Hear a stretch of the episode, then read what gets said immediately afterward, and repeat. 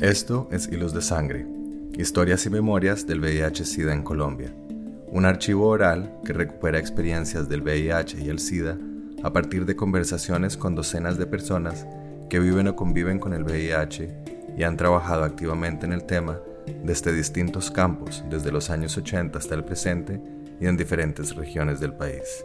Yo soy Carlos Mota. Y yo, Pablo Bedoya. En esta sesión escuchamos a Ricardo Luque, médico y docente universitario en temas de bioética, quien ha liderado por varios años el grupo de sexualidad, derechos sexuales y derechos reproductivos del Ministerio de Salud y Protección Social en Bogotá. Desde allí se coordinan las acciones de la entidad en materia de acceso a la salud, atención, prevención y educación en temas de VIH.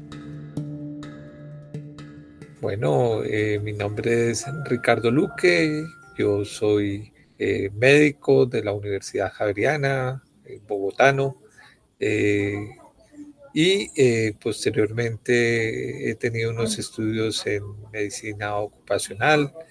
Igualmente, ya trabajando en el tema del VIH-Sida, quise tener como un techo conceptual que me diera más argumentos para defender eh, todo el tema de derechos humanos y tal, y encontré por ahí una especialización en ética y pedagogía de valores que básicamente dio un giro copernicano a la forma como uno eh, percibe la vida y cómo interpreta el mundo. Y de ahí pues eh, quedé engomado, hice especialización en bioética y luego maestría en bioética eh, y eh, en razones de mi trabajo también tengo una maestría en VIH. Digamos que eso es como el ridículum vitae, ¿no? Y pues llevo eh, más o menos unos 30 años trabajando. Yo, yo, ya perdí un poquitico porque estuvieron un tanto entremezclados el trabajo en el programa La Casa y el trabajo en el ministerio pero lo que sí sé es que desde 1989 a la fecha, como quien dice, 32 años, eh, llevamos eh, como proyecto de vida trabajando en la prevención eh, del, del VIH-Sida y desde una perspectiva humanista, ¿no? Hay muchas formas de trabajar en esto desde la infectología, desde la clínica, pues yo respeto muchísimo a las personas eh, que tienen todo ese conocimiento eh, pues para poder atender los pacientes y que los atienden, de hecho. Eh, hay otra forma de enfocarlo que es desde la epidemiología, desde los números, donde también hay gente muy buena, pero digamos, mi, o, o, la rama por la que yo me fui y en la posición que ocupo, pues está más desde eh, justamente estos terrenos de bioética, derechos humanos y aspectos psicosociales de, la epidemia. Ese es básicamente mini resumen, resumen de, de quién soy yo. Pues por lo menos en el aspecto laboral.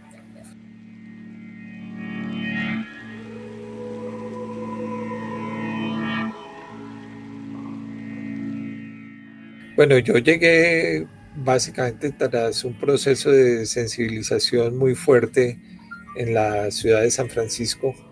Eh, pues tras un año de vivir allá en, lo que fue el año 88 y el 89, donde pues la epidemia estaba rampante y donde había unos grandes eh, movimientos de movilización social, donde había muchísimos documentos clave para comprender por dónde enfocar la, epidemia, el manejo de la epidemia, donde prácticamente no había tratamientos, donde, eh, es decir, ahí en ese momento histórico de la pandemia, pues había un vórtice muy fuerte de, eh, de aprendizaje, ¿no? Básicamente fueron aprendizajes donde yo tuve oportunidad de hacer algunos cursos en lo que es el campus del UCSF, eh, que es como el, el, área médica de la Universidad de California, ¿no? Eh, Berkeley, que es al otro lado de la bahía, maneja todos los temas más de literatura, sociales, matemáticas, ingenierías, pero en San Francisco está propiamente el UCSF. Y yo estaba a tres cuadras eh, por pura casualidad de la, de la universidad. Y entonces pues hubo oportunidad de vincularse a algunos procesos educativos. Eh, y por otra parte, eh, digamos, era casi que imposible excluirse también a participar en, en, el gran movimiento de sociedad civil que había en ese momento eh, a través de ONGs, pues yo no participé directamente en, ninguna, pero sí me aproximé muchas para explorar qué era lo que estaban haciendo, eh, a recopilar materiales, a informarme, etcétera, etcétera. Y pues en el día a día, en, la ciudad, los periódicos, ya les digo, todo confluía en, en ese proceso de sensibilización. Eh, y donde yo como hombre gay pues tenía obviamente una perspectiva eh, bastante particular del tema.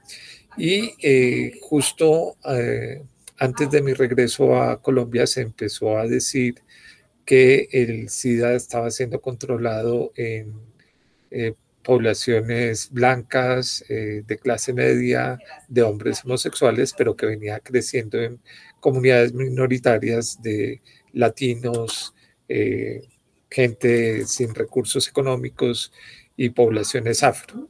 Y pues yo me empecé a preguntar desde allá, bueno, entonces, según eso, ¿cómo estará la situación en Colombia? Eh, lo cual pues ayudó a que, porque yo ya preveía mi, regreso y entonces, digamos, como que intensifiqué esas búsquedas. Eh, hubo documentos muy buenos, particularmente uno eh, que se llama eh, Face to Face, ¿no? que es como una guía para prestar asesoría en VIH, donde contemplaba como todos estos aspectos eh, psicológicos, sociales, de vulnerabilidad, etcétera, etcétera. Y, y bueno, pues donde The Names Project ¿no? tuvo un peso bastante específico en ese momento de hecho, una de las primeras eh, encuentros o sensibilizaciones fue encontrarse, yo, yo todavía andaba un poquitico en plan turístico, conociendo la ciudad, estaba como recién llegado, y en la Catedral de Santa Gracia eh, estaban entre las columnas, entre las arcadas, eh, los paneles flotando allá. Yo no sabía de qué se trataba eso eh, ingresé, digamos, un miércoles a las 3 de la tarde, la catedral estaba eh, absolutamente sola y, eh, y pues empecé a descubrir qué era lo que se me estaba diciendo ahí en ese momento. Y en la medida en que uno avanzaba hacia el púlpito, entonces me encontré con esta exposición fotográfica donde en primeros planos cada una de las personas viviendo con el virus te decía con un texto de un párrafo al lado qué implicaba para esa persona estar viviendo con el virus. Eso fue bastante tocante para mí. Y eh, digamos, pues, y eso resume de alguna forma e, e, ese proceso de por qué eh, llego yo a trabajar con el VIH. Bueno, yo llegué aquí a Colombia a ejercer mi especialización en medicina del trabajo y eh, estando en, esas búsquedas laborales, eh, en los informes de prensa del primero de diciembre del 89, venía toda la radiografía puesta de lo que se estaba haciendo en Colombia. Y entonces yo dije, no, eh, yo aquí tengo elementos, yo soy médico, soy un hombre gay, eh, y pues tengo la, sensibilización y el conocimiento suficiente de lo que se puede hacer para tratar de eh, combatir esta epidemia y entonces decidí empezar a tocar puertas, ¿no? Eh, con las personas que habían aparecido en ese reporte eh, del periódico, la Fundación EUDES, la Cruz Roja, el doctor Guillermo Prada en la Fundación Santa Fe, el Ministerio de Salud, eh, FIASAR, bueno, en ese momento se llamaba GAI, que era grupo de apoyo de información con Manuel Belandia, donde más, básicamente eran las instituciones y pues con la Fundación Eudes, pero donde no era claro el nombre de la fundación todavía, sino como las casas de, de apoyo y de recogida de las personas viviendo con el virus. Con todas estas personas hablé y eh, fue en el programa La Casa donde empecé a hacer un voluntariado ya. empecé como voluntario a atender los pacientes que llegaban mm, remitidos de una línea telefónica que había ahí. Y eh, posteriormente ya el programa La Casa, eh, después de haber visto mi trabajo, digamos, me contrató y a través de ese contrato empezamos a hacer eh, montaje de líneas telefónicas en las diferentes seccionales de salud del país, eh, con un contrato con el Ministerio de Salud. El Ministerio contrató eh, con el programa La Casa de esa iniciativa y yo me fui por el país alrededor de 15 ciudades fueron y en las 15 ciudades esto fue el año 90, 91, eh, se montaron servicios de asesoría telefónica para información en VIH-Sida. Eh, esos servicios, algunos funcionaron prácticamente hasta el año 2000 o un poquitico más tarde, ¿no? Es decir, sí respondieron a una necesidad y sí eh, se... Y pues por otra parte, también había un proceso de educación o capacitación a eh, las direcciones territoriales de salud eh, y un proyecto educativo también recuerdo con eh, adolescentes y jóvenes que se desarrolló en ese momento. Entonces empezaron a hacer como muchas estrategias y por esa época yo eh, fusilé un par de artículos eh, fusilados, eran fusilados, eso, eh, pues por no llamarlos plagio absoluto, pero no, bueno, fueron con autorización de los autores. Jonathan Mann, que había sido director de, ¿cómo se llama esto? De la OPS, del programa SIDA en la, en la OMS en Ginebra, y que eh, luego estuvo eh, como había un instituto que se llama el Panos Institute, eh, que recogió escritos de él, ¿no? que para el momento eran de alguna forma revolucionarios. Él empezó a hablar de la tercera epidemia eh, la tercera epidemia se entendía en ese entonces como eh, la epidemia de miedo, estigma, discriminación, rechazo, eh, que se generaba como consecuencia del SIDA. Y se decía que era tercera porque la primera era la de la infección, la segunda era la del SIDA propiamente dicho, y la tercera esta que de alguna forma se transformaba en combustible para las otras dos. Entonces, esa idea, pues, eh, que ya les digo, en ese momento era, digamos, nueva en términos de, salud pública, de ver cómo los determinantes eh, psicosociales podían eh, actuar como combustible. pues yo hice como la, publicación en, en lo que en ese entonces venía cada ocho días en el diario El Tiempo, que eran las lecturas dominicales ¿no? Eh, yo por ahí tengo esa publicación guardadita todavía. Y eh, luego otra fusilada también con permiso de los autores, les escribimos, mire, vamos a, recoger esta idea en un resumen, traducción, ¿no? Traducción, resumen de, que eh, se llamó ¿Es usted vulnerable al SIDA? y donde se hacía más o menos un cuestionario para que las personas reflexionaran eh, a partir de sí mismos eh, si eh, podían estar expuestos al SIDA o no, digamos, mejor al virus y de qué forma. Después de ese par de artículos, entonces el jefe del programa del ministerio en ese momento eh, que se llamó Luis Miguel Hernández, o se llama, no sé si estará vivo todavía, pero supongo que sí. Eh, dijo, no, pues este tipo sabe escribir. ah, también hicimos una publicación con un periodista que ahorita está en Francia que se llama Asbel López en la revista Diners, también hablando de cómo eh, se estaba manejando a nivel psicosocial la, epidemia. Y entonces esas tres publicaciones sirvieron para, eh, digamos, visibilizarme como alguien que por lo menos sabía escribir, ¿no? Eh, y, y, me llamaron para generar como la compilación de unos, mm, de unas guías, ¿no? Era una guía de manejo, una guía de asesoría, una guía de manejo odontológico, otra de manejo pediátrico. Eran siete guías, eh, otra de nutrición, eh, etcétera. Y entonces mi función, y ese fue mi primer trabajo en el ministerio, fue eh, recopilar toda esa información para generar unos documentos que sirvieran de orientación. Y con esos documentos empezamos también a hacer asistencia técnica digamos, a las diferentes entidades territoriales de salud.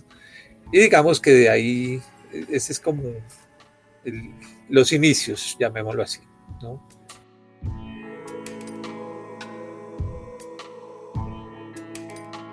No, había mucho dolor de todas formas y, dolor oculto, ¿no? Dolor que no tenía nombre, dolor que de todas formas eh, se manejaba con mucha secrecía, donde la intimidad era fundamental eh, y en un momento donde adquirir la infección pues era sinónimo de una condena a muerte, Es decir, Hoy por hoy tú tienes el COVID y sí, es una enfermedad grave que te puede matar, por supuesto, pero no en todos los casos. Ahí estás hablándome un poquitico eh, turuleto, de pronto un poco con anosmia eh, o cosas así, eh, pero, pero no, es que el VIH era la marca, pues, mejor dicho, la, la asociación SIDA y muerte en ese momento era muy, muy, muy, muy fuerte, ¿no?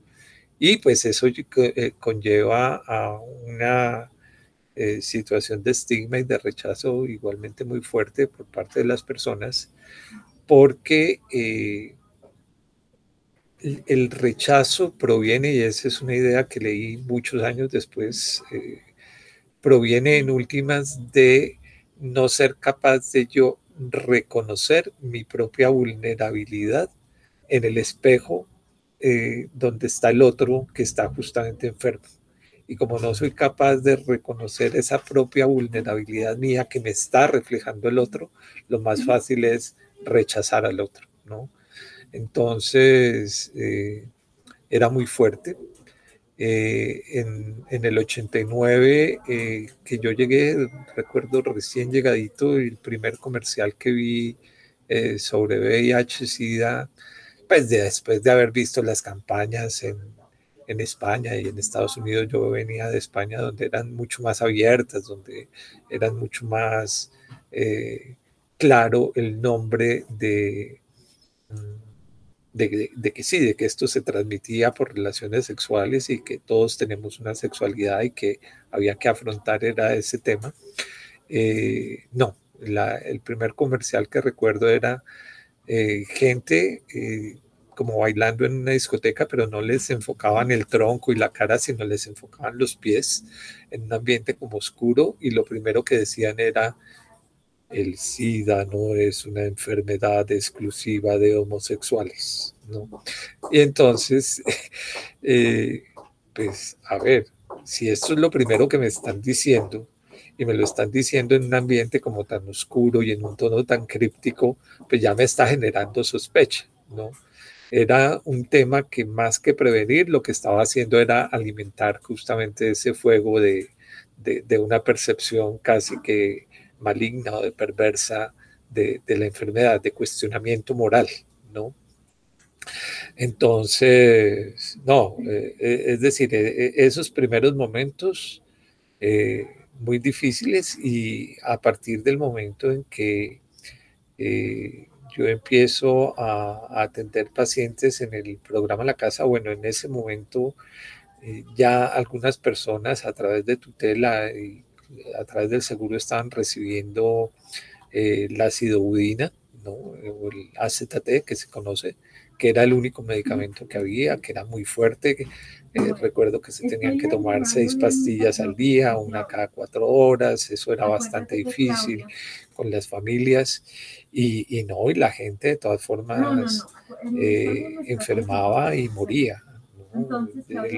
los sarcomas de Kaposi eh, era un tema muy estigmatizante en términos de que en el momento en que aparece la mancha, pues también, además el sarcoma de Kaposi es un cáncer, ¿no? Es decir, ahí que como, si, si nos devolvemos un poquitico a Susan Sontag, en la enfermedad y sus metáforas, y el SIDA y sus metáforas, como que el sarcoma de Kaposi las resume ambas, ¿no? En términos de, de, lo fuerte y del tipo de lesiones que uno veía. Es decir, al estar sin tratamiento, eh, las personas tenían unos cuadros realmente fuertes de avance de, la enfermedad. En esa época se les inyectaba interferón eh, y, y no, y pues obviamente también había mucha neumonía, mucha tuberculosis eh, y, sobre todo mucho síndrome de, desgaste, ¿no? Las personas se enflaquecían. Eh, mucho dolor y mucho miedo. Eh, miedo que yo vivía también, pues es decir, yo, yo, era capaz de reconocer obviamente mis propias vulnerabilidades y, eh, y pues sabía que yo no estaba exento y que en las relaciones sexuales yo podía adquirir el virus igualmente. Entonces, eh, e, ese temor tengo que decir que jugó eh, de alguna forma, para bien o para mal, no sé. Eh, yo creo que para bien porque fui capaz de sublimarlo de alguna manera ¿no? y de tomar el control. Pero, eh, pero es decir, yo no lo puedo negar, no puedo negar ese, ese temor que, que, que, estaba en ese momento, sintiéndome yo como persona que justamente tenía esos factores o esas condiciones de, de vulnerabilidad. Yo creo que una persona muy importante en todo esto fue Manuel Belandia, ¿no? Es decir, eh, Manuel Belandia, el país le debe muchísimo en cuanto a la visibilización eh, de lo que estaba pasando y de eh, decir prontamente como una especie de, digamos, haciendo el parangón o la comparación y obviamente con las diferencias de, cada país, pero Manuel Belandia fue como una especie de act up, ¿no? Que funcionó en Nueva York eh, para, eh, digamos, llamar la atención de que eran los maricas los que nos estábamos muriendo, ¿no? Y utilizo el término, eh, digamos, retomando mucho como esa mirada activista y combativa eh, que Manuel Belandia eh, supo llevar, ¿no? Eh, no sin dificultades, no sin, digamos, cierta conformación de gueto también, que hoy yo, yo critico, ¿no? Es decir, en últimas, todo esto de las identidades asignativas, lo, lo, que hacen y, todo lo que es la barriada gay, ¿no? Lo que es el village o lo que es el Castro o lo que es, eh, ay, ya se me olvidó cómo es que llaman, de Chueca en, en España, en Madrid, etcétera. Eh, eh, o Chapinero Alto aquí en, en Bogotá, pues sí, es, es, un encerramiento. Puede ser, se te permite ser dentro de estos límites, ¿no? Eh, y, yo creo que eso es problemático. eh, absolutamente, y yo creo que de alguna forma el trabajo de Manuel Velandia, aun cuando al principio estuvo dentro de esa, eh, digamos, posibilidad para la época, pues tiene que ser superada. Tiene que ser perfectamente mm, resignificada y que el espacio que uno tenga sea el espacio social. Eh, y, además porque desde mi perspectiva eh, es absolutamente imposible eh, por el grado de afectación que por lo menos en Occidente se tiene. digamos, aquí hay una cuestión histórica. Bueno, les voy a mostrar también, este es un librito, escrito en el año 2000, ¿no? que les recomiendo que, que compren si, si de alguna forma eh, eh, el, autor es mostrar si yo logro. A ver esto. y, entonces esto se llama el SIDA en primera persona. Y eh, este es un documento que se me ocurrió en términos de difusión de una mirada.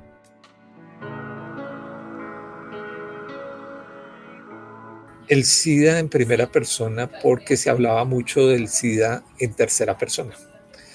Eh, los adolescentes, las trabajadoras sexuales, los homosexuales, las eh, mujeres, los, las, ellos, ¿no? Siempre eh, en una fuera, ¿no?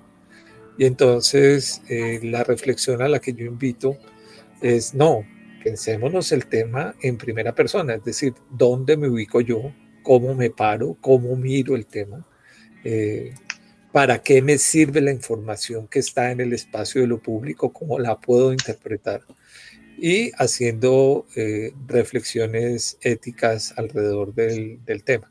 De hecho, el libro surge, digamos, como tesis de grado de la, eh, de la especialización en ética y pedagogía de valores, ¿no? Eh, y entonces, pues tiene reflexiones de carácter ético en el sentido de cómo podemos reflexionar acerca de lo que está pasando. Digamos, esa es la validez del libro. Está perfectamente desactualizado en lo que es eh, epidemiología o medicamentos o tal, pero si tú lo lees en este momento, eh, sigue teniendo, digamos, desde mi perspectiva, una mirada de resignificación de lo que significa, eh, y valga la redundancia, eh, la, epidemia. Pero bueno, eh, no quiero perder el foco a, la pregunta que me hacía Carlos inicialmente en términos de socialmente, ¿no? ¿Cómo, ¿Cómo se percibía? Bueno, ya les decía, Manuel Velandia jugó un rol importantísimo. no, yo creo que y a, nivel comunitario también, y por ahí en, este articulito que se escribió con Asbel López en la revista Diners, eh, hay unas fotos muy significativas de, es decir, lo que jugaban en ese entonces eran las velatones y como los llamamos a la solidaridad y al acompañamiento. Eh, Claro, de todas formas, eh, en unos contextos que eran casi que íntimos a pesar de ser públicos, ¿no? Porque eh, solamente unas personas asistíamos a estos eventos, eh, abrazarnos, a llorar a nuestros muertos, que esa es otra cosa, ¿no? Es decir, el, el tema para mí particularmente fue difícil, por esa época yo tenía 30 años, y las personas que eh, estaban muriendo y estaban falleciendo, pues eran básicamente eh, miembros de, digamos, de la comunidad, aunque para mí ese término también es problemático. Eh, el, el tema de que fuera gente joven, gente gay, y yo era gente joven y gente gay, es decir, ahí había unos temas también de si lo vemos desde el punto de vista de la psicología de transferencia y transferencia bastante fuerte, eh,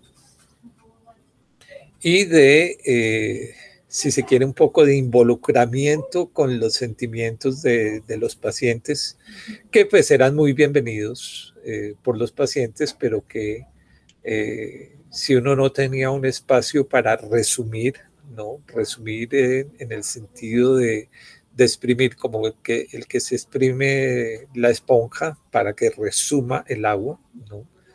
Porque uno estaba recibiendo mucho dolor en esa época y pues necesitaba espacios para resumir ese dolor y pues poder seguir trabajando en, lo mismo. Eh, yo nunca estuve en hospitales aquí en Colombia. Yo la práctica clínica la hice desde la consulta en el programa La Casa durante dos años. Y luego, eh, al llegar a estas oficinas, pues me, me, fui apartando cada vez más de, de esa asistencia y sin embargo la gente siempre le consulta a uno, siempre, ¿no? Y sucedía una cosa eh, muy particular por aquella época, aun cuando todavía sucede, y es que eh, de pronto mm, alguna pareja sexual o de pronto un amigo o de pronto un familiar o la persona que te arrendó el apartamento te llegaba con la consulta. Ay, ¿qué será de esta manchita que me salió por acá? Y pues muchas de esas personas hoy están muertas. Eh, claro, hay muchas, he de decir que hay muchas de las que consultaron también en este momento están vivas, ¿no?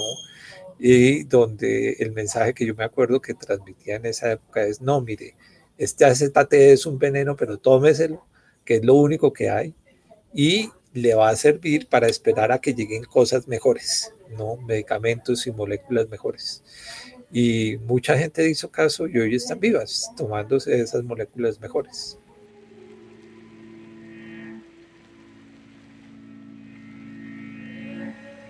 digamos, la respuesta estatal en ese momento venía desde la epidemiología, ¿no?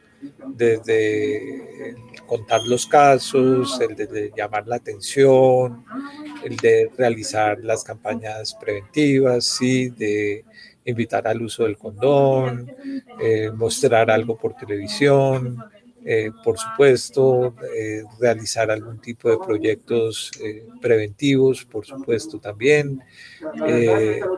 digamos, sí había como, como algo con que, trabajar, ¿no? Eh, por supuesto, porque si no hubiera sido muy difícil y había el, el impulso y pues para eso fue que me llamaron eh, por primera vez eh, de generar estos documentos, estas guías para los profesionales de la salud que sirvieran de orientación para el manejo de los pacientes y, tal. Es decir, sí, hubo respuesta estatal en ese, en ese momento, estoy hablando de los años 90 y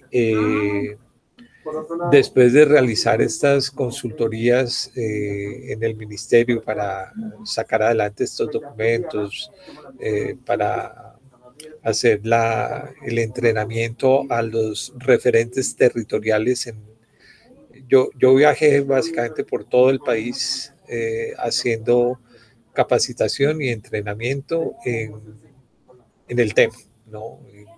qué consistía, en cómo se manejaba, qué cosas que había que hacer, y en un caballito de batalla que, digamos, sobre el cual yo monté todo el discurso, eh, que es la asesoría, ¿no? Eh, tanto la asesoría pretest como la asesoría postes, ¿no?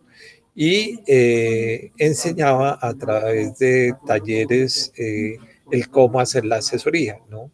donde jugaban herramientas de comunicación, de escucha activa, de que muchas de estas estrategias eran tomadas de básicamente instrumentos que había yo tenido oportunidad de conocer en Estados Unidos y donde eh, también aquí a través de Manuel Velandia, digamos con Manuel Velandia, encontramos sintonía en, en estos temas de la, de la asesoría, ¿no?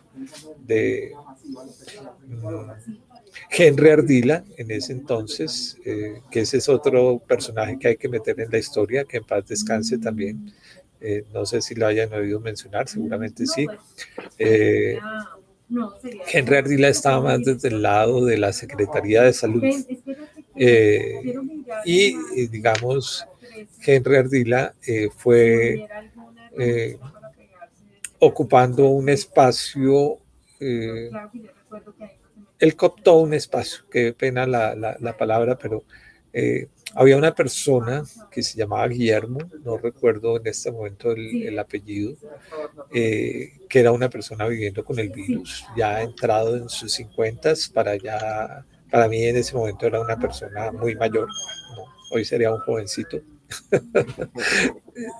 Eh, eh, era una persona que tenía, digamos, recursos y que quiso formar eh, la Liga Colombiana de Lucha contra el SIDA. Le, puso ese flamante nombre, que es tamaño nombre, hoy reducido a Liga SIDA, que también es bueno en términos de redes sociales y todas las comunicaciones que hay. Y eh, a él lo apoyaban, era una serie como de señoras, de voluntarias, casi que damas grises, eh, no, no grises por oscuras, sino en su paronimia con, la, con, las damas grises de la Cruz Roja.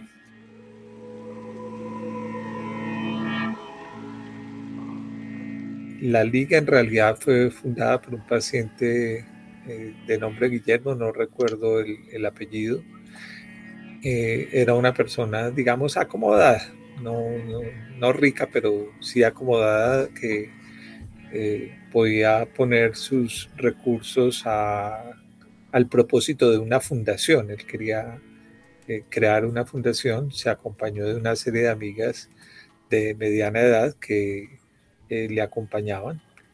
Y eh, en determinado momento se hizo una subasta de arte, no, no sé si les hayan hablado de eso, se hizo una subasta de arte en las instalaciones del Colegio Gimnasio Moderno. Pero es decir, eh, eh, eran artistas eh, reconocidos en el, ámbito nacional, empezando por Luis Caballero. esa subasta sirvió para comprar la casa que hoy es actualmente la de la Liga Colombiana de Lucha contra el SIDA, la de Liga SIDA, en la calle 32 con carrera 15, ¿no? Y pues para darle impulso a, esta, a esta organización, es decir, el propósito se cumplió. Y eh, Henry Ardila, de alguna forma, eh, al ser médico, al ser hombre, aquí hay un tema de género también, eh, y, y, al estar trabajando en la Secretaría de Salud de Bogotá, de alguna forma tomó ese espacio, ¿no? Y eh, digamos, él estuvo apoyado también por las mismas personas que viven con el virus eh, en ese momento. Eh, y recuerdo que por esa época, para el año 90, se hizo el primer encuentro latinoamericano de personas que viven con el virus aquí en Bogotá. ¿no? no recuerdo dónde fue, pero esto fue como un poquitico hacia las afueras de Bogotá, como por estos municipios de Madrid o que quedan como detrás del aeropuerto, ¿no? Eh, pero puedo estar equivocado, eh, no recuerdo exactamente dónde, dónde fue, pero me, late que fue como por esas zonas, en una casa de, de, encuentros. Eh, en esa época hubo invitados norteamericanos de las organizaciones, eh, digamos, que estaban trabajando con los latinos en Estados Unidos y eh, yo actué como traductor de algunos de ellos, ¿no? Pues no, había traducción simultánea y entonces pues tocaba era al oído de las personas.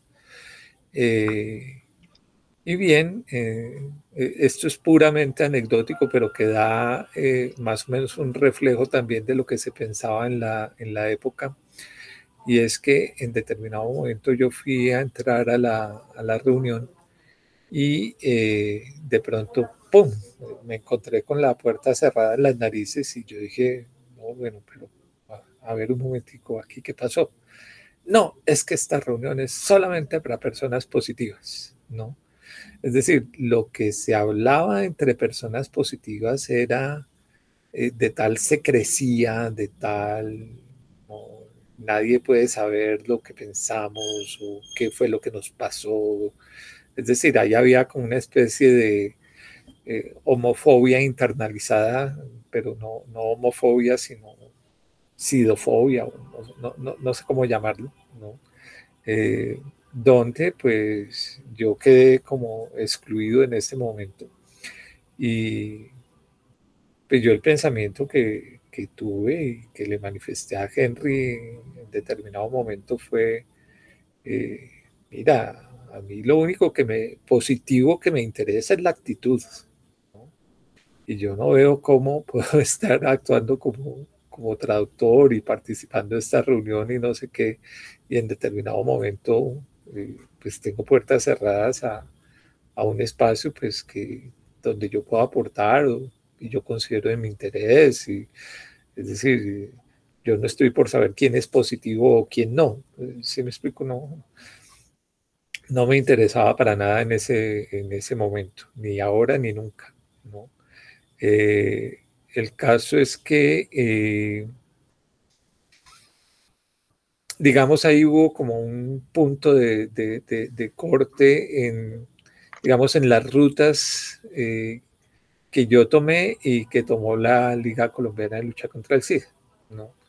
Digamos, yo me aparté, digamos, de, esa mirada eh, que era también un poco como autoestigmatizante, ¿no? Y, eh, digamos, me dediqué más como digamos, a esa labor preventiva y, digamos, la vida también me fue llevando más como por los lados de, de aquí del ministerio y tal, tal, tal, tal. Entonces, pero digamos, esa fue como la, o era como la respuesta inicial eh, de las organizaciones o de las, pues no había organizaciones, era como un primordio de organización que se estaba tratando de hacer eh, a través de redes o de personas que vivían con el virus. ¿no? Eh, y, yo creo que eso es importante resaltarlo también en el estudio que ustedes están haciendo. Eh, y, ya les digo, sin ánimo de generar ningún juicio de valor al, respecto, era una época diferente, eran unas personas diferentes, o éramos las mismas personas, pero con miradas diferentes simplemente.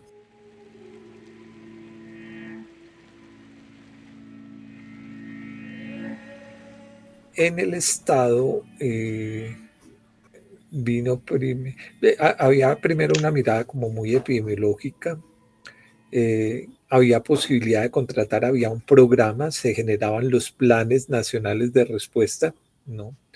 Eh, a mediano plazo había mucha influencia de OPS en, digamos, direccionar hacia dónde debería ir la respuesta de los, de los países. Y bien, ¿no? Arrancamos a trabajar. Por esa época, eh, ay, a ver si yo me acuerdo la organización, ¿cómo se llamaba? Ahorita me acuerdo. Una organización internacional eh, abrió una convocatoria para eh, presentar proyectos y nosotros presentamos un proyecto para trabajar el VIH en cárceles, ¿no? Digamos, yo me encargué de redactar el proyecto, la cosa, de presentarlo con el jefe del programa en ese entonces, que para la época ya era Ricardo García. Les estoy hablando año 92, más o menos. Y eh, tengo enredado el, nombre de la organización, bueno, ya me acordaré. Eh, World AIDS Foundation, bueno, no, no, no me acuerdo, una organización que nos financió el proyecto. Y digamos, a través de ese proyecto ya tuvimos oportunidad de entrenar también al corpus de, eh, de las universidades, ¿no? Y digamos que ahí ya digamos, arrancaron otra serie de proyectos. Se trabaja mucho como por proyectos de, prevención, de entrenamiento, y a la vez de avance en la construcción de guías de práctica clínica, ¿no? Que esto siempre ha sido como una función del, del ministerio ir actualizando eh, la respuesta en términos de qué hacer para tratar a los pacientes. Eh, la primera guía, eh, prácticamente el, que es de 1990, yo por ahí la tengo, lo único que aparecía de tratamiento era un parrafito así de grande que decía que no había nada, que lo único que más o menos funcionaba era la ZT y punto. No, no, no decía mucho más, que hasta el momento no había una vacuna. Luego hubo guía en el año 94, eh, que creo que fueron justamente 93, 94, que fueron justamente las que yo ayudé a, a, redactar o a compilar y hacer la, la escritura. Luego hubo otra en el 97, luego hubo otra en el 2000, luego hubo otra en el 2006, eh, posteriormente en el 2014 y eh, el próximo martes se lanza al público la del 2021, ¿no? Donde les adelanto, eh, quedó incluida en la guía la posibilidad de suministrar PrEP a través del sistema de aseguramiento, ¿no? Mire, ahí los estoy chiviando por la cara que está haciendo Juan Pablo. Eh, y donde eh, también el autotest, y donde por fin, en eso sí estábamos muy atrasados, lo que es el test and treat, ¿no? Es decir, iniciar el tratamiento independientemente del nivel de linfocitos eh, C4, pues también está, quedaron los anillos de nevirapina también para las mujeres, ¿no? Como profilaxis, predisposición. Y pues quedaron los, eh, los esquemas de tratamiento con inhibidores de integrasa. Eh, eh, en, ese recorrido que les acabo de mencionar, el Estado siempre se ha preocupado por incluir la última tecnología disponible, ¿no? A pesar de que únicamente fue hasta el año 1997 cuando a través del Consejo Nacional de Seguridad Social, que se llamaba en ese entonces, que era una especie de junta directiva del sistema, ¿no?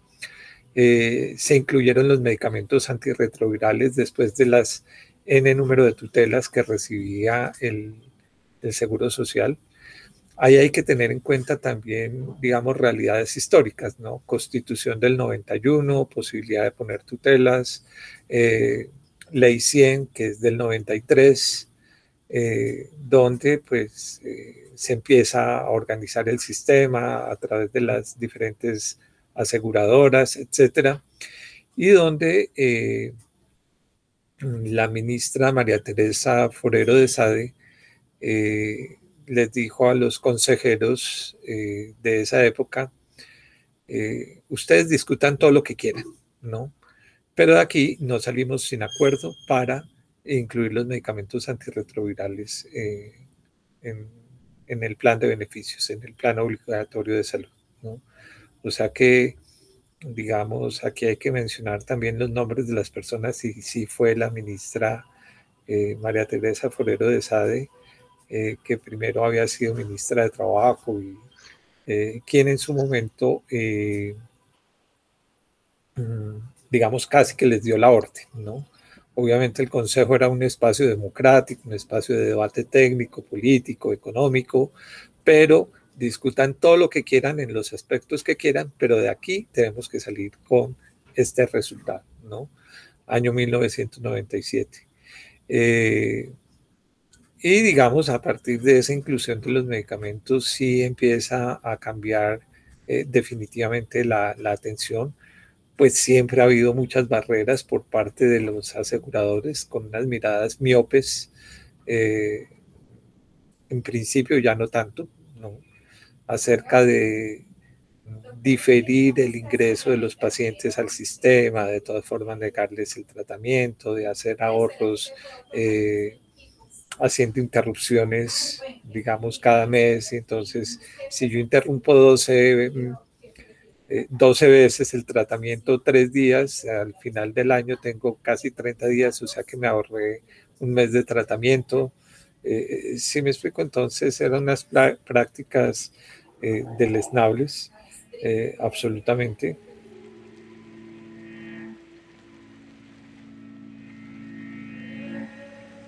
Hoy algunas aseguradoras todavía tienen dificultades para comprender que esto lo que hay que hacer es gestión del riesgo. Es decir, en la medida en que tú hagas eh, la prevención adecuadamente, suministres los condones, que hagas un diagnóstico oportuno, que es el tratamiento, pues realmente eh, la persona va a requerir menos recursos para eh, su tratamiento o el tratamiento de complicaciones, etcétera. Digamos, esa mirada de gestión del riesgo ha sido transversal a lo largo de todos los años y ese sí es un logro del sistema, eh, llamémoslo así. Eh, ¿Por qué? Porque estamos en un sistema de aseguramiento, y donde hay una cobertura que, digamos, los logros programáticos van muy ligados a los avances del sistema. ¿No? Hace la semana pasada conversábamos eh, con un médico, eh, ah, pues nada más ni nada menos que con el viceministro actual, el doctor Moscoso, donde decía, eh, con la epidemia de COVID-19, mm, las tasas de mortalidad en Chile son altas, no porque hubieran tenido mayor afectación, sino porque hay cosas que no cubre definitivamente el sistema, ¿no? Y lo que no cubre el sistema, tú puedes decir hasta misa, ¿no? Eh, lo que no cubran las guías auge, que así se llaman, ¿no? Eh, en Chile eh, definitivamente tienen que ser de gasto de bolsillo de, los pacientes y en Colombia el gasto de bolsillo prácticamente es irrisorio, no alcanza el 15%, ¿no? Eh, cuando en otros sistemas el gasto de bolsillo puede alcanzar niveles del 20, 30, muchas veces hasta el 40%, ¿no? dependiendo del grado de, desarrollo del país. Entonces, eh, digamos, se hace mucha crítica al sistema, pero el sistema aquí en Colombia realmente responde y eh, claro, si tú haces las cascadas de atención, ¿no? que deberían tener en tratamiento el 90, 90, 90%, ustedes conocen ese discurso epidemiológico, me imagino, como se sabe que eh, el tratar a las personas adecuadamente con medicamentos antirretrovirales reduce a tal grado la carga viral que las personas indetectables son intransmisibles, no transmiten el virus. Entonces, una estrategia es, primero, saber cuántos pacientes puede haber eh, infectados. Eso corresponde a la epidemiología. Segundo, eh, hacer todas las campañas para que las personas se diagnostiquen. Eso corresponde a la prevención. Lo tercero, poner a las personas en tratamiento para que pues, que corresponde justamente al tratamiento. Y lo cuarto, que es calidad de la atención, es llevar a esas personas a eh, cargas virales indetectables, ¿no? Entonces, las metas 90, 90, 90 están establecidas para hacer esa gestión del riesgo. Digamos, eh, ya es una mirada universal, o, bueno, el universo es demasiado grande, hablemos mundial. eh, donde eh, entonces las metas son que el 90% de las personas que estimamos que están infectadas accedan a la prueba, que de esas personas el 90% por lo menos accedan al tratamiento y que de esas el 90% tengan carga viral indetectable. En realidad es el 90, 81, 73% del total de los infectados, ¿no? Entonces, bueno, eso hay formas de medición, la ONUCIDA nunca termina a ponerse de acuerdo acerca de si es en relación con la columna anterior o si es con, en relación con el total de los infectados, etc. Eh, los sistemas de reporte no siempre son los más adecuados, pero eh, digamos, si tú miras los pacientes o los reportes de la cuenta de alto costo, la cuenta de alto costo en el país es eh, un sistema público-privado donde están por una parte el Ministerio de Salud, pero por otra parte las EPS, ¿no? que procuran justamente en lo que son las enfermedades de alto costo, que en últimas para eso es que funciona el sistema. Yo digo a veces en mis clases, el sistema de salud colombiano, el sistema de aseguramiento es una porquería, no sirve para nada. Eh, te toca hacer filas, te toca esperar, te toca, ¿no? Eh, y, y te formulan solo aspirina hasta el momento en que tienes una enfermedad de alto costo cuando tienes un cáncer, un SIDA, una enfermedad renal, una enfermedad crónica, eh, realmente ahí es que empieza a, funcionar el sistema y personas que ni por asomo eh, en escenarios previos al sistema pudieran tener eh, acceso a tratamientos de cáncer. Es que, por ejemplo, la llamar la suegra me, a mí siempre me, choca, pero la mamá de mi pareja, eh, ella tiene un cáncer de, huesos, llamémoslo así, donde eh, hay inyecciones que cada inyección te puede costar eh, fácilmente 7, 10 millones de pesos. Que eso es impagable para cualquiera pero el sistema otorga ese tipo de tratamientos. Y ella ya lleva seis años de supervivencia. En otros escenarios del Sistema Nacional de Salud, cuando el tema no era un derecho, sino que era caridad, donde eh, los recursos del Estado simplemente se repartían entre los hospitales y los hospitales administran como puedan y miren a ver hasta dónde les alcanza. Eh, y después de eso, pues las personas literalmente se morían en la puerta de los hospitales, esperando la atención, pero el hospital decía, no, aquí ya no hay más plata, esperemos a ver si llega más plata o esperemos, eh, pero no, ese tratamiento no, o le tocaba de bolsillo a las personas, por eso es que se llaman enfermedades catastróficas, porque eh, en realidad la catástrofe no es tanto la la enfermedad que tenga la persona que es por sí grave, sino que eh, representaban una catástrofe para las familias porque para poder salvar la vida de su familiar, de su papá, de su esposa, de su hijo, les tocaba vender el carro, la casa, no sé qué. Y de hecho, eh, hoy por hoy con el COVID, eh, gran parte de la debacle financiera de países como Perú es justamente eso, que como el sistema no cubre eh, las personas eh, se han visto en la necesidad de entrar en lo que se llaman las trampas de la pobreza y es que pues para poder eh, mantener la salud de sus familiares les toca empezar a vender sus posesiones, ¿no? Quedando pues... y entonces el, el, sistema colombiano yo creo no es perfecto, por supuesto, pero es un sistema de salud que está a la altura de muchos países desarrollados.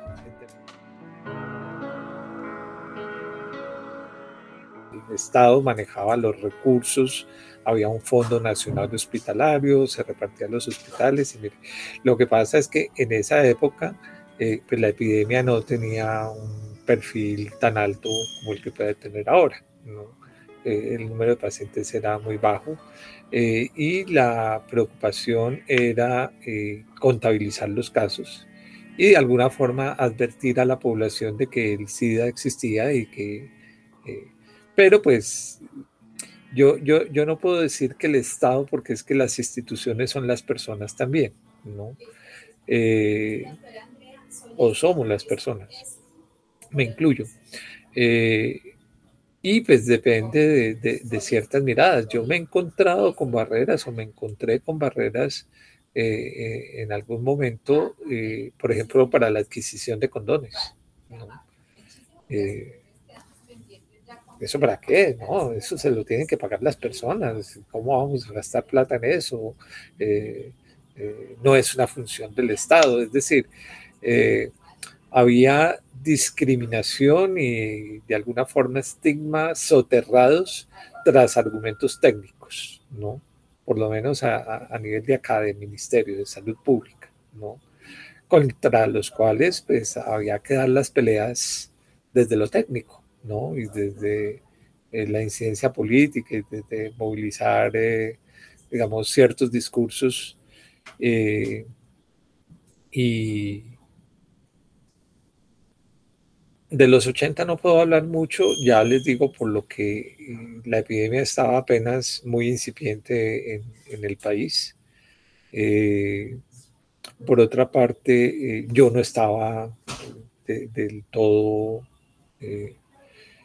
en, el país. Yo estuve más o menos, eh, bueno, en el 83, cuando arrancó la cosa, apenas estaba haciendo como el rural, en el 85, que también estaba medio arrancando.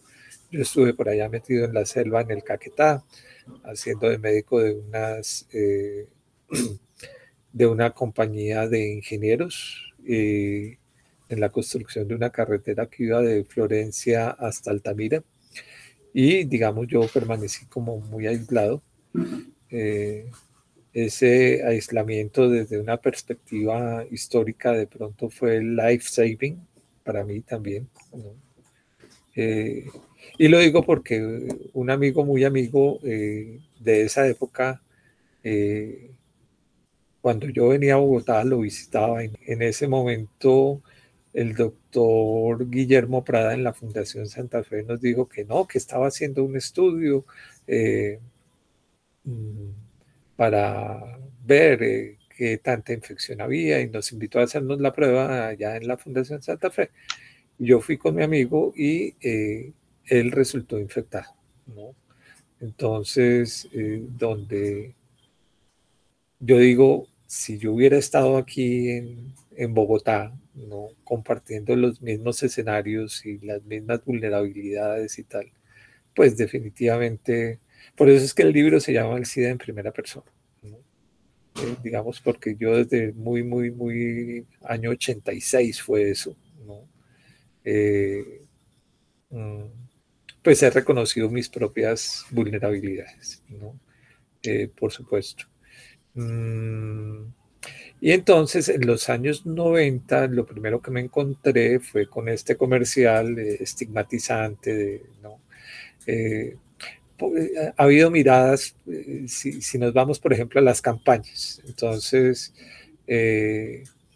luego una campaña del hombre desnudo, ¿no? entonces por ahí tengo yo la, ¿cómo se llama? La cinta en 35 milímetros yo no sé si eso se pueda trasladar ahora a, un medio magnético, yo creo que sí.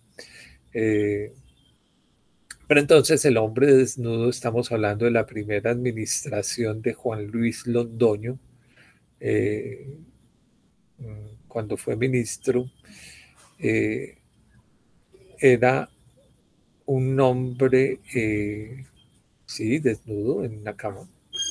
Y entonces el locutor lo que decía era, eh, ojo las asociaciones, ¿no? Mm, es que no recuerdo bien, no, no quiero equivocarme. Eh, sí, pero era más o menos como vestido para la muerte, ¿no? Y entonces una mano femenina, eso sí tenía que ser femenina en ese momento, le alcanzaba un condón y decía, vestido para el amor. Cosa así bastante, pero bueno, y, en esa época pues la mirada, la iglesia, que como así que un hombre desnudo en la televisión, pues, pues era un desnudo artístico, obviamente eh, se veía, era como la pierna eh, del hombre doblada de, tal forma pues que los genitales pues obviamente nunca aparecían ni nada. Eh, y luego en el 95 eh, fueron los pollos, ¿no? Eh, los pollos fueron de gran impacto, digamos, por la producción que hicieron los publicistas en, ese momento y porque ya desde ese entonces eh, empezamos a hacer diferenciación entre poblaciones, es decir, quiénes eran los más afectados, los jóvenes, etcétera, etcétera. Y después de los pollos, que era sin preservativos ni pío, llegó una jefe de comunicaciones y dijo, no, ¿Cómo es posible esto? No sé qué, eso aparece en el artículo, yo lo estuve releyendo también en el que eh, te, compartí. Entonces la mirada moralista dijo, no, aquí lo que hay que decir es sin amor ni pío. Es decir, si usted no está en una relación monógama, heterosexual, eh, bendecida por la iglesia y amorosa, por supuesto, entonces eh, usted está expuesto al SIDA, más o menos.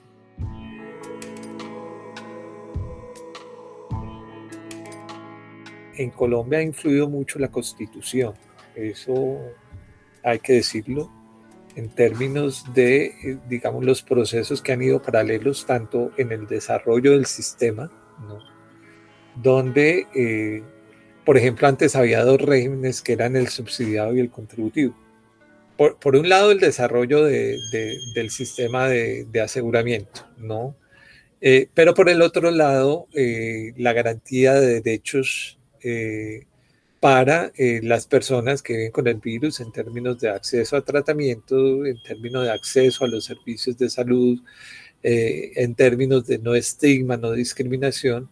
Y por el otro lado, los derechos de las comunidades LGBT, aun cuando yo también riño con el tema de comunidad, porque para mí no conforman comunidad una mujer transgénero discriminada eh, en situación de prostitución eh, del barrio Santa Fe con eh, un hombre gay ejecutivo de una gran empresa viviendo en el Chico y eso no tiene nada de comunitario. no, es decir, eso es tratar de... Yo entiendo también las luchas políticas y, la visibilización y todo, y cómo eh, en últimas estamos hablando de temas de sexualidad, ¿no?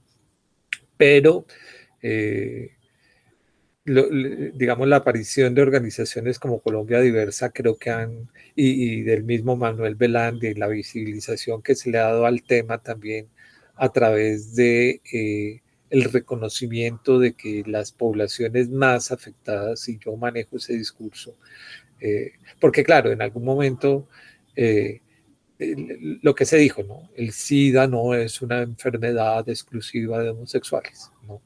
Pero entonces yo digo, pero sí es una enfermedad que representa un grave problema al interior de la comunidad homosexual y que como tal debe ser abordado y tratado sin generar estigma, sin generar discriminación, pero reconociendo que las prevalencias ahí son más altas y que toca hacer algo específico de focalización para eh, manejar el tema, ¿no? Si tú tienes un brote de sarampión eh, en Cúcuta, ¿no? Pues tienes que ir a hacer la vacunación y la detectar los contactos y lo que sea allá en Cúcuta. No te vas para Nariño porque de pronto allá llega la, la epidemia de sarampión. No, si, te vas para Nariño, con toda seguridad desde Cúcuta va a llegar a Nariño eh, la epidemia porque no estás actuando. No, yo explico así el, concepto epidemiológico de, focalización de, eh, de, de, por qué es necesario mm, realizar campañas dirigidas y muy...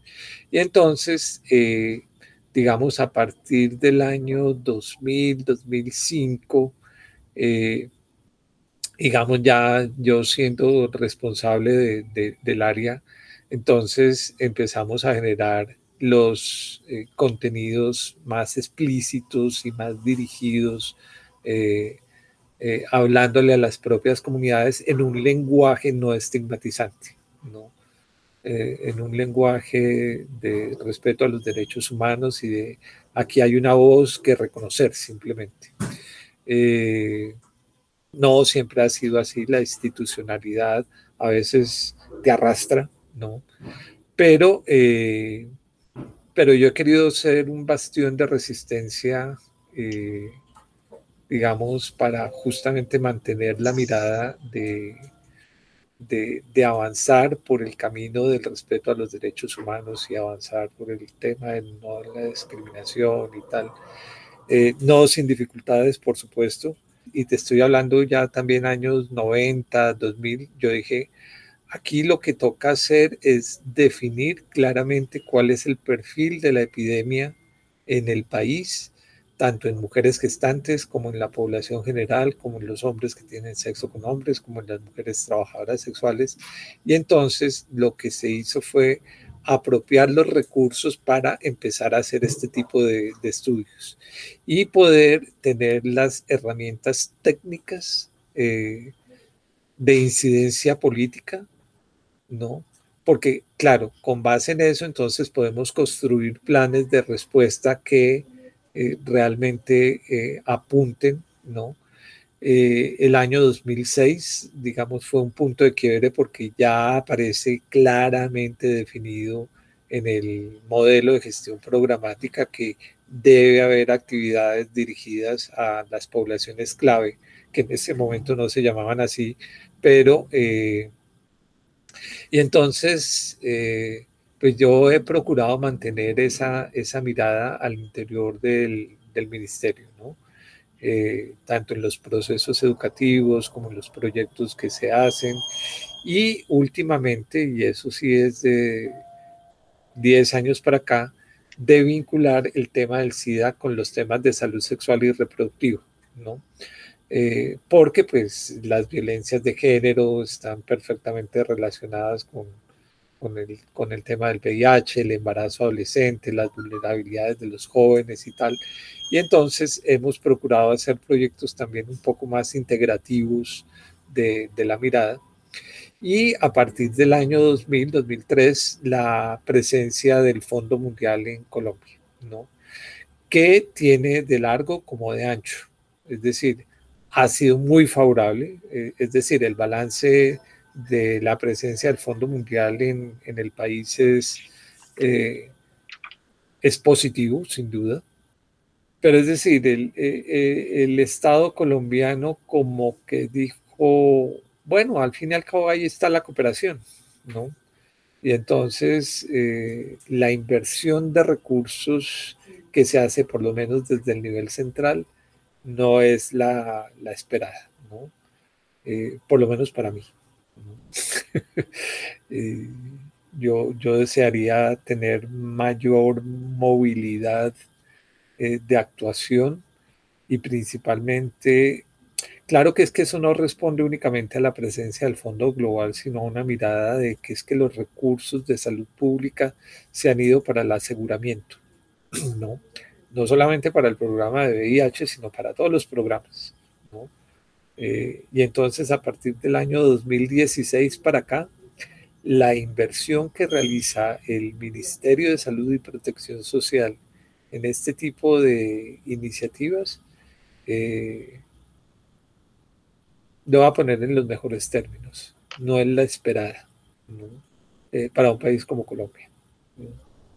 Y entonces las acciones que queremos hacer, o por lo menos yo mantengo a flote la mirada y mantengo a flote las estrategias que se quieren realizar con recursos del Fondo Mundial. Eh, ¿Sí, me explico? Entonces, y, digamos, es un salvavidas eh, muy importante eh, la presencia del Fondo Mundial aquí en Colombia porque pues, nos permite continuar con, con esa labor. Eh, pero pues el Fondo Mundial no es eterno. El Fondo Mundial de todas formas no tiene una cobertura tan amplia como... Claro, de las lecciones del Fondo Mundial sí hacemos muchos desarrollos técnicos y tal para el resto del país, pero, pero bueno, eh, digamos, ese es como transitar a través de lo que es la prevención, lo que es el respeto a los derechos humanos, lo que han sido las campañas, lo que ha sido el sistema de aseguramiento, pues que, que, no hay unas líneas divisorias tampoco, sino que pues los procesos se van dando de, de manera conglomerada, llamémoslo así, y, y, pues que nos permiten avanzar al respecto. ¿no? Eh, que pudiéramos eh, hacer mucho más, eh, que no se ha hecho lo suficiente, también. Pero lo que sí estoy seguro es que hemos hecho absolutamente todo lo que ha sido factible y todo lo que ha sido posible.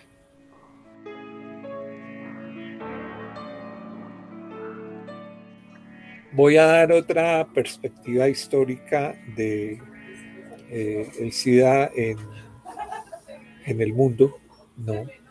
Que de pronto ustedes ya conocen, por supuesto, pero eh, y está expresada en, en el librito, pero la quiero manifestar de, de viva voz, y es como, eh, digamos, hay casos reportados de VIH tan tempranamente como 1959, ¿no?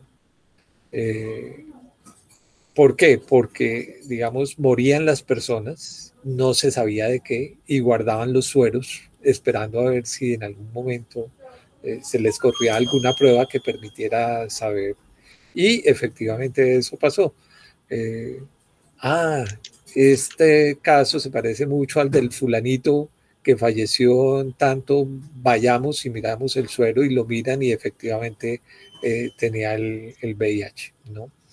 Entonces, ¿qué sucedió históricamente? Eh, el virus es una zoonosis, ¿no?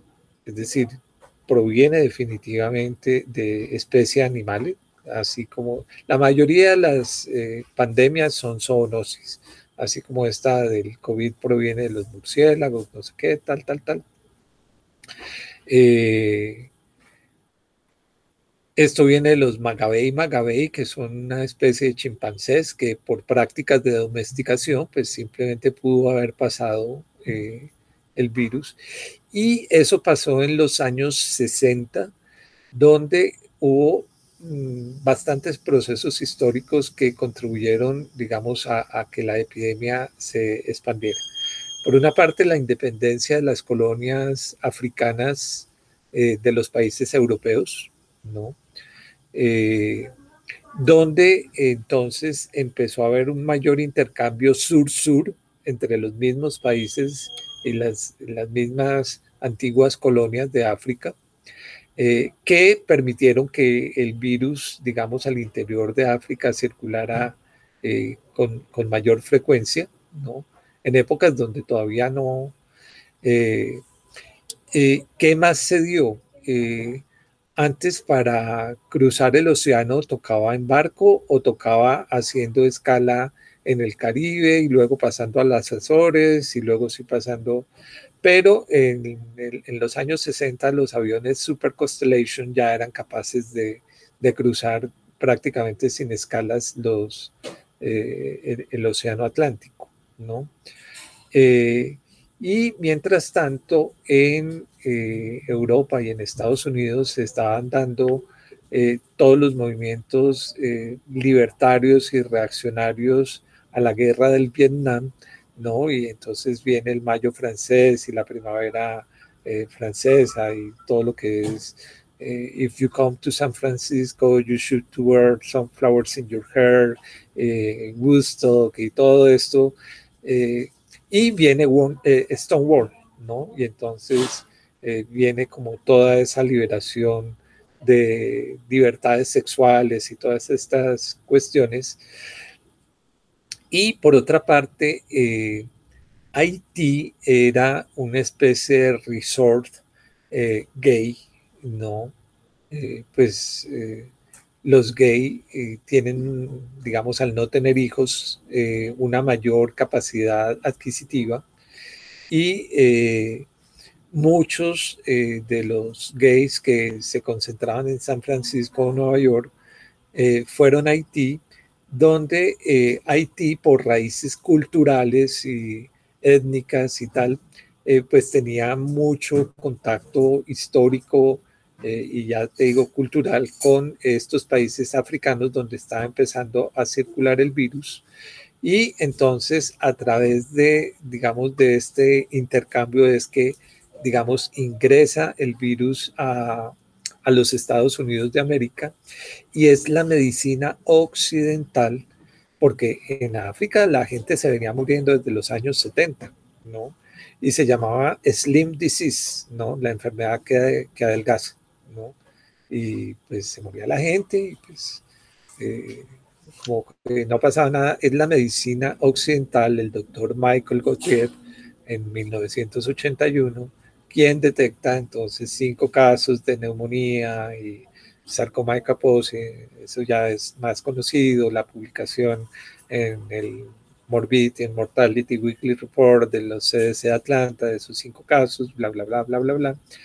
Pero entonces, al ser capaz la medicina occidental de dar cuenta de la infección, de que es un evento, una noxa diferente, eh, donde se generan ya las pruebas, tal, tal, tal, tal, se empieza a controlar la epidemia.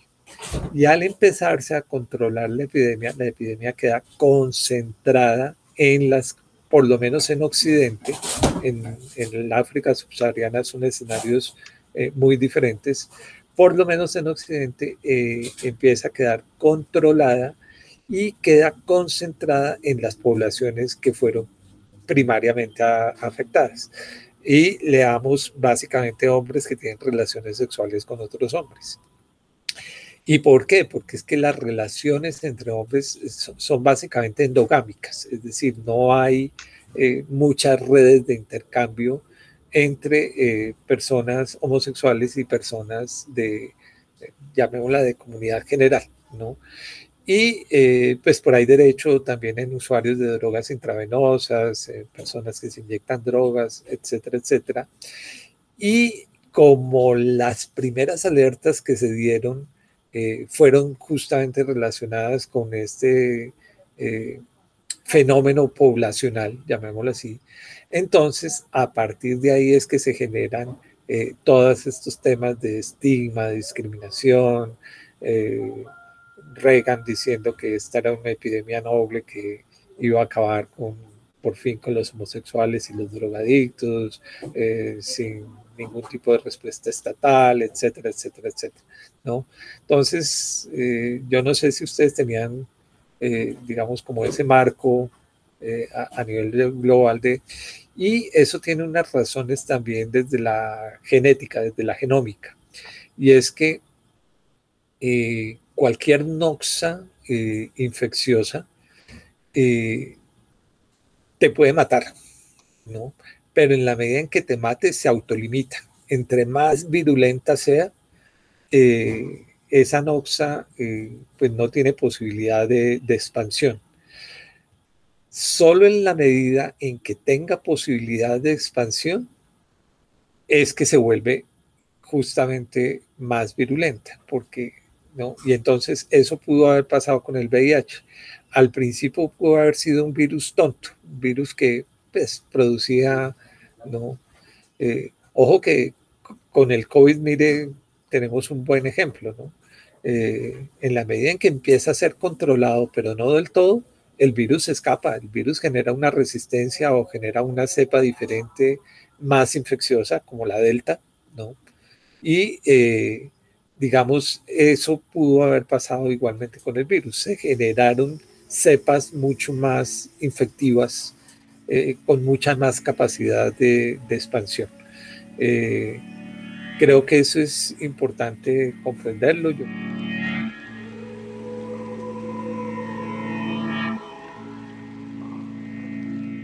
Esto es muy año 2000, como les comentaba la vez pasada, fue como eh, empezar a poner desde la institucionalidad eh, ya una mejor visibilidad a parejas del mismo sexo, a la diversidad y pues a focalizar la prevención, que las personas realmente se sientan identificadas con los mensajes, porque los pollos que tú mencionas, eh, Juan Pablo, estos fueron en el 95 eh, y tenían un digamos, dentro de la campaña, un comercial, la, mayoría de la gente recuerda es el de la droguería, ¿no?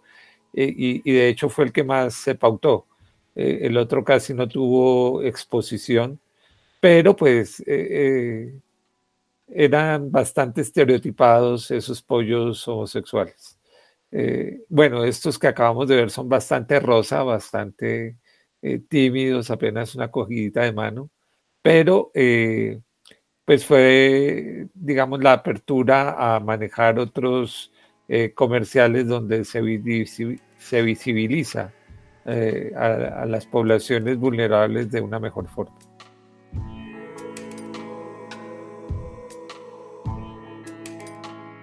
digamos, las campañas eh, sí tuvieron como unos hitos, uno de esos es el pollo que ya hemos mencionado, pero en la respuesta estatal, eh, digamos, había procesos imbricados eh, eh, al, tiempo. vamos a tratar de reunirlos y, ojo, porque respuesta estatal también son los pronunciamientos de la Corte Constitucional.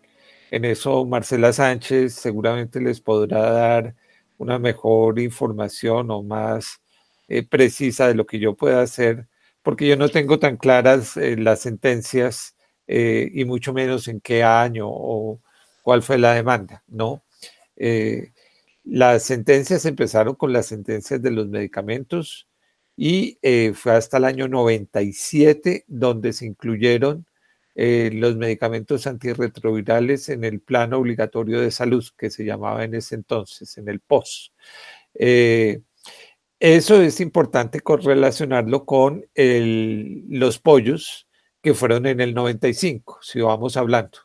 Y pues para no hacer una exposición muy larga, vamos a tratar de, mencionar eh, fechas así. El comercial que les acabo de mostrar es de el 2000. Les había hablado la vez pasada del hombre desnudo que generó eh, como mucha eh, malestar entre la iglesia, a pesar de lo inocente que pudiera parecer el comercial eh, a ojos vista de hoy, ¿no? Pues porque era simplemente un hombre recostado mostrando la cabeza, eh, la, la cadera, ¿no? entonces, y vestido para la muerte, vestido para el amor, y le alcanzaban un condón eh, absolutamente criticable desde la mirada de hoy también, eso de vestido para la muerte y no sé cuántas cosas más. Luego vinieron, eh, digamos, como campañas en el 2005, en el 2007, eh, y de, de, pronto hay otras un poco más tardías, como en el 2011, que justamente a ver, el progreso ha sido la visibilización de las poblaciones vulnerables. ¿Y por qué es importante eso? Porque pues al estar en una epidemia concentrada en nuestro país, eso significa baja prevalencia en población general, pero prevalencias superiores al 5% en poblaciones clave, en poblaciones eh, más vulnerables. Eh, entonces, eh, pues necesariamente es preciso eh, llegar allí donde está más concentrado el problema. Entonces, eh, hubo varios temas. Uno de ellos, pues la formulación del modelo de gestión programática que se dio en el año 2006, resolución 2334 creo que es. Bueno, yo con los números pero es eh, esa, eh, e, ese modelo de gestión programática venía adjunto a la guía de práctica clínica de ese año y en ese modelo de gestión programática ya empezamos eh, a focalizar mejor la respuesta. Y entonces se dice que hay que hacer actividades con los hombres que tienen relaciones sexuales con otros hombres, con las mujeres transgénero, con la población privada de la libertad, con las mujeres trabajadoras sexuales, con los jóvenes, etc. Es decir, se, empieza a diferenciar y a partir de eso eh, empezamos a generar entre el año 2007 y el 2010. Básicamente fue un esfuerzo grande, eh, pero recuerdo que se hicieron cinco estudios Uno de prevalencia en mujeres gestantes, que de alguna forma es reflejo de la prevalencia en población general, para compararla justamente con qué estaba pasando con las poblaciones más vulnerables. Y entonces se empezaron a hacer, y, fue difícil financiarlos, pero se logró, eh, estudios de prevalencia y comportamiento sexual en hombres que tienen relaciones sexuales con hombres, en mujeres transgénero y en mujeres trabajadoras sexuales. Y el quinto estudio fue de vulnerabilidad en mujeres. Ese fue más, digamos, como complementario al estudio Centinela en gestantes eh, y fue más de carácter cualitativo, ¿no? Eh, para involucrar, eh, obviamente, ese gran sector de la población, pues la mitad de la población que son las mujeres, que son muy vulnerables, pero que no son las más afectadas. Entonces, eh, y a partir de ahí, los planes nacionales de respuesta cada vez más focalizan y eh, porque, por ejemplo, qué pena que yo vaya un poquitico hacia adelante y atrás, el proyecto del Fondo Mundial que fue aprobado en tercera ronda, que eso fue como en el año 2003, era un proyecto que focalizaba así, pero en jóvenes en contextos de desplazamiento. Bueno, en esa época había una necesidad, eh, los desplazados eran alrededor de 4 millones en este país, etcétera. Se trabajó en 48 municipios. Ese es un hito. Eh, en términos de hacer una inversión de largo plazo, eran proyectos de cinco años. Eh, focalizados en, poblaciones más vulnerables. Luego, en el 2009, se aprueba eh, un proyecto del Fondo Mundial, eh, igualmente de cinco años, pero esta vez ya está focalizado en poblaciones vulnerables. Ya démonos cuenta cómo eh, los estudios que se habían hecho justamente alrededor del, del 2006, 2009, tal, eh, ayudaron a apalancar justamente y a visibilizar desde lo epidemiológico la necesidad de trabajar con estas poblaciones. Entonces, en el 2009 se aprueba el proyecto de novena ronda del, Fondo Mundial, eh, ya dirigido, y a partir de ahí también todos los eh, proyectos han estado focalizados hacia, hacia poblaciones más vulnerables. Y y pues el comercial que les acabo de mostrar marca un hito también, un punto de arranque a una serie de comerciales que se hicieron. Entonces, démonos cuenta cómo es no solamente desde lo epidemiológico y desde las campañas, sino también desde los planes nacionales de respuesta y desde las mismas intervenciones, ¿no? Y entonces, en este momento, pues, eh, está focalizada la respuesta Ahora, eh, sucede otra cosa, cada vez que uno eh, diseñaba, te estoy hablando ya un tanto más, yo a veces pierdo las fechas, pero año 2007, 2008, 2009, ciertas campañas, decían, no, es que no hay como los pollos, es que los pollos eran de gran recordación, es que porque no vuelven a hacer una campaña como los pollos. Y entonces eh, yo le explicaba a la gente, mire, lo que pasa es que eh, cuando se pautaron los pollos, eh, los, yo me imagino que 23, 25 millones de colombianos que éramos en ese entonces, sintonizábamos dos canales, que eran el canal 1 y el canal A no había redes sociales, no había YouTube, no había Internet, no había nada. Entonces, pues era muy fácil sintonizar, valga la, redundancia, a la gente en un solo mensaje, ¿no? Y pues que tuviera gran recordación y tal. Hoy por hoy, eh, las personas no tienen recordación de nada que se pase por televisión y muchas veces eh, ni nos enteramos que hay una campaña eh, al aire eh, porque ya no estamos con los canales nacionales, sino que estamos en Netflix, que gracias a Dios no tiene comerciales, o hacemos los esfuerzos por saltar anuncios en YouTube. Entonces, lo, lo, que, lo que juega mucho son las redes sociales, ¿no? El compartir a través del Facebook, del WhatsApp, Entonces, ahí sí la línea de tiempo es eh, más clara. Y arrancamos desde el mismo inicio de la epidemia, cuando se le denominó GRID, ¿no? el Gay Related Disease, eh, y se establecieron las cuatro Hs como grupos de riesgo. Las cuatro Hs eran, ustedes saben, eh, homosexuales, heroinómanos, haitianos y hemofílicos. Entonces, pues eso resultaba ser bastante estigmatizante, problemático, eh, estaba ligado a cuestionamientos de orden moral muy fuertes y eh, se, empezó a suavizar la cosa, a suavizar, eh, llamando a los grupos de riesgo. Grupo de riesgo es un término bastante utilizado en epidemiología y en medicina desde siempre, ¿no?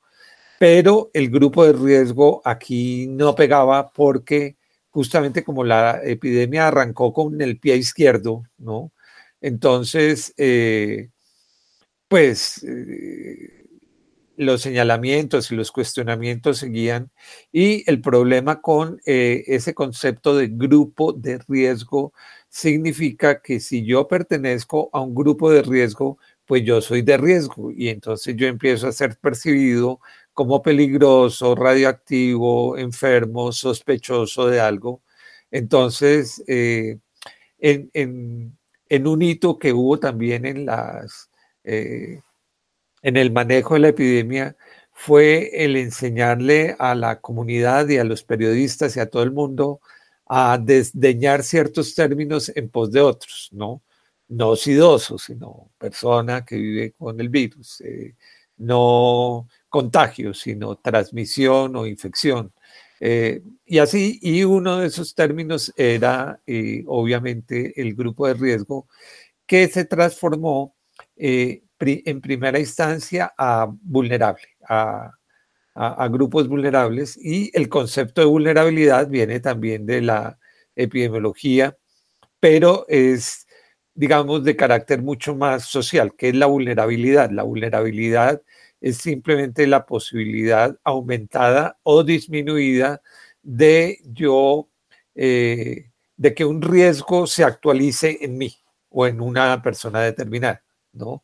Entonces, y, voy a poner un ejemplo, eh, mm, las poblaciones que viven en zonas inundadas son poblaciones más vulnerables que los que viven en la montaña. ¿Por qué? Porque el riesgo de desborde del río, pues los va a afectar más a ellos que a los que viven en la ladera de la montaña, ¿no? Porque de por sí la zona es baja, es inundable. Entonces, eh, ese es el concepto de vulnerabilidad, mayor posibilidad de... Pero el término empezó y, digamos, yo les mencionaba, Jonathan Mann eh, manejó ese término, lo extrajo de la salud pública Bueno, ahí hay un capítulo que fue el que salió publicado en Lecturas Dominicales del Tiempo que se llama ¿Es usted vulnerable al SIDA? El término empezó a ser problemático porque eh, las poblaciones decían, nosotros no somos vulnerables, somos vulnerabilizados. Es decir, no somos vulnerables porque sí, nosotros eh, no tenemos la culpa, más o menos, ¿no? Eh, siempre eh, los temas o los cambios en el lenguaje también se dan de una forma un tanto eh, contestataria, pero pues está bien.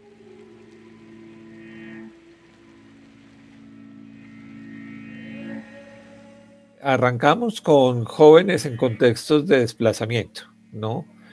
Y de ahí, por ejemplo, una derivación del término de vulnerabilidad y, frente a la crítica que hacían las mismas comunidades que decían nosotros no somos vulnerables, sino vulnerabilizados, hay que entender, y por eso puse el ejemplo de la zona inundable, que es que uno no es vulnerable per se, sino que puede estar en un contexto de vulnerabilidad en una zona inundable, ¿no? Entonces, preferimos utilizar el término contextos de vulnerabilidad, ¿no? Eh, y digamos, ahí bien la cosa, y digamos como que se suavizó y eh, se entiende que las personas eh, no es que estén, sean per se, por ser ellas quienes son vulnerables, no, sino que pueden estar en contextos de vulnerabilidad. Y eso viene amarrado también de conceptos de salud pública que empiezan a hablar de determinantes sociales de la salud, ¿no? pues de, eso se había hablado siempre, pero desde, eh, digamos, en, salud pública, pero empieza a tener unos aterrizajes muy específicos eh, en la infección por VIH, eh, pues para manejar todos los temas biopsicosociales de la epidemia, ¿no? Entonces, Sí, y, digamos hay muchos estudios que provienen de los Estados Unidos, de Europa, de África, donde se señala qué es lo que hace que una persona pudiera ser más vulnerable, ¿no? Entonces, ¿cuáles son esos contextos, ¿no? Entonces, evalúe los factores sociales individuales que les ponen a mayor o menor grado al riesgo de adquirir el virus, ¿no? Eh, por ejemplo, ¿cuántos presidentes de Colombia se han referido siquiera una sola vez en público al SIDA como tema relevante para el país? En esa época, año 2000, ese era un referente de la vulnerabilidad de un país. ¿Qué tanto había escalado el tema a nivel político? Lo que plantea eh, Jonathan Mann es que uno puede hacerse cargo de manejar eh, esos contextos de, vulnerabilidad o esas situaciones que lo pudieran hacer a uno más vulnerable. Uno tiene poder personal eh, para modificar esos, esos contextos. Y entonces pasa por un cuestionario que te pregunta si eh, eres vulnerable al SIDA, aparte de la vulnerabilidad biológica que existe, existen otras fuerzas, otros factores e influencias que frenan o mantienen, ¿no? Por ejemplo, vulnerabilidad biológica, eh, se decía y, ustedes recordan, el SIDA puede afectar a cualquier persona. Eso es cierto desde el punto de vista biológico. Nadie es inmune al VIH. Bueno, hoy se sabe que las personas que carecen del correceptor CCR5 en los linfocitos CD4, eh, pues impide eh, eh, la falta de ese receptor impide que el virus penetre a la célula y pues pudieran llegar a ser inmunes. Pero pues nadie le pregunta a nadie en trance de tener una relación sexual, oye, ¿cómo está tu CCR5? ¿no? Entonces, eh, pero existe vulnerabilidad política, vulnerabilidad epidemiológica. Esa es importantísimo entenderla, porque es que la gente estigmatiza digamos, a los homosexuales, claro, les da sida porque son no sé qué tal, eh, son esto, aquello o lo otro, ¿no?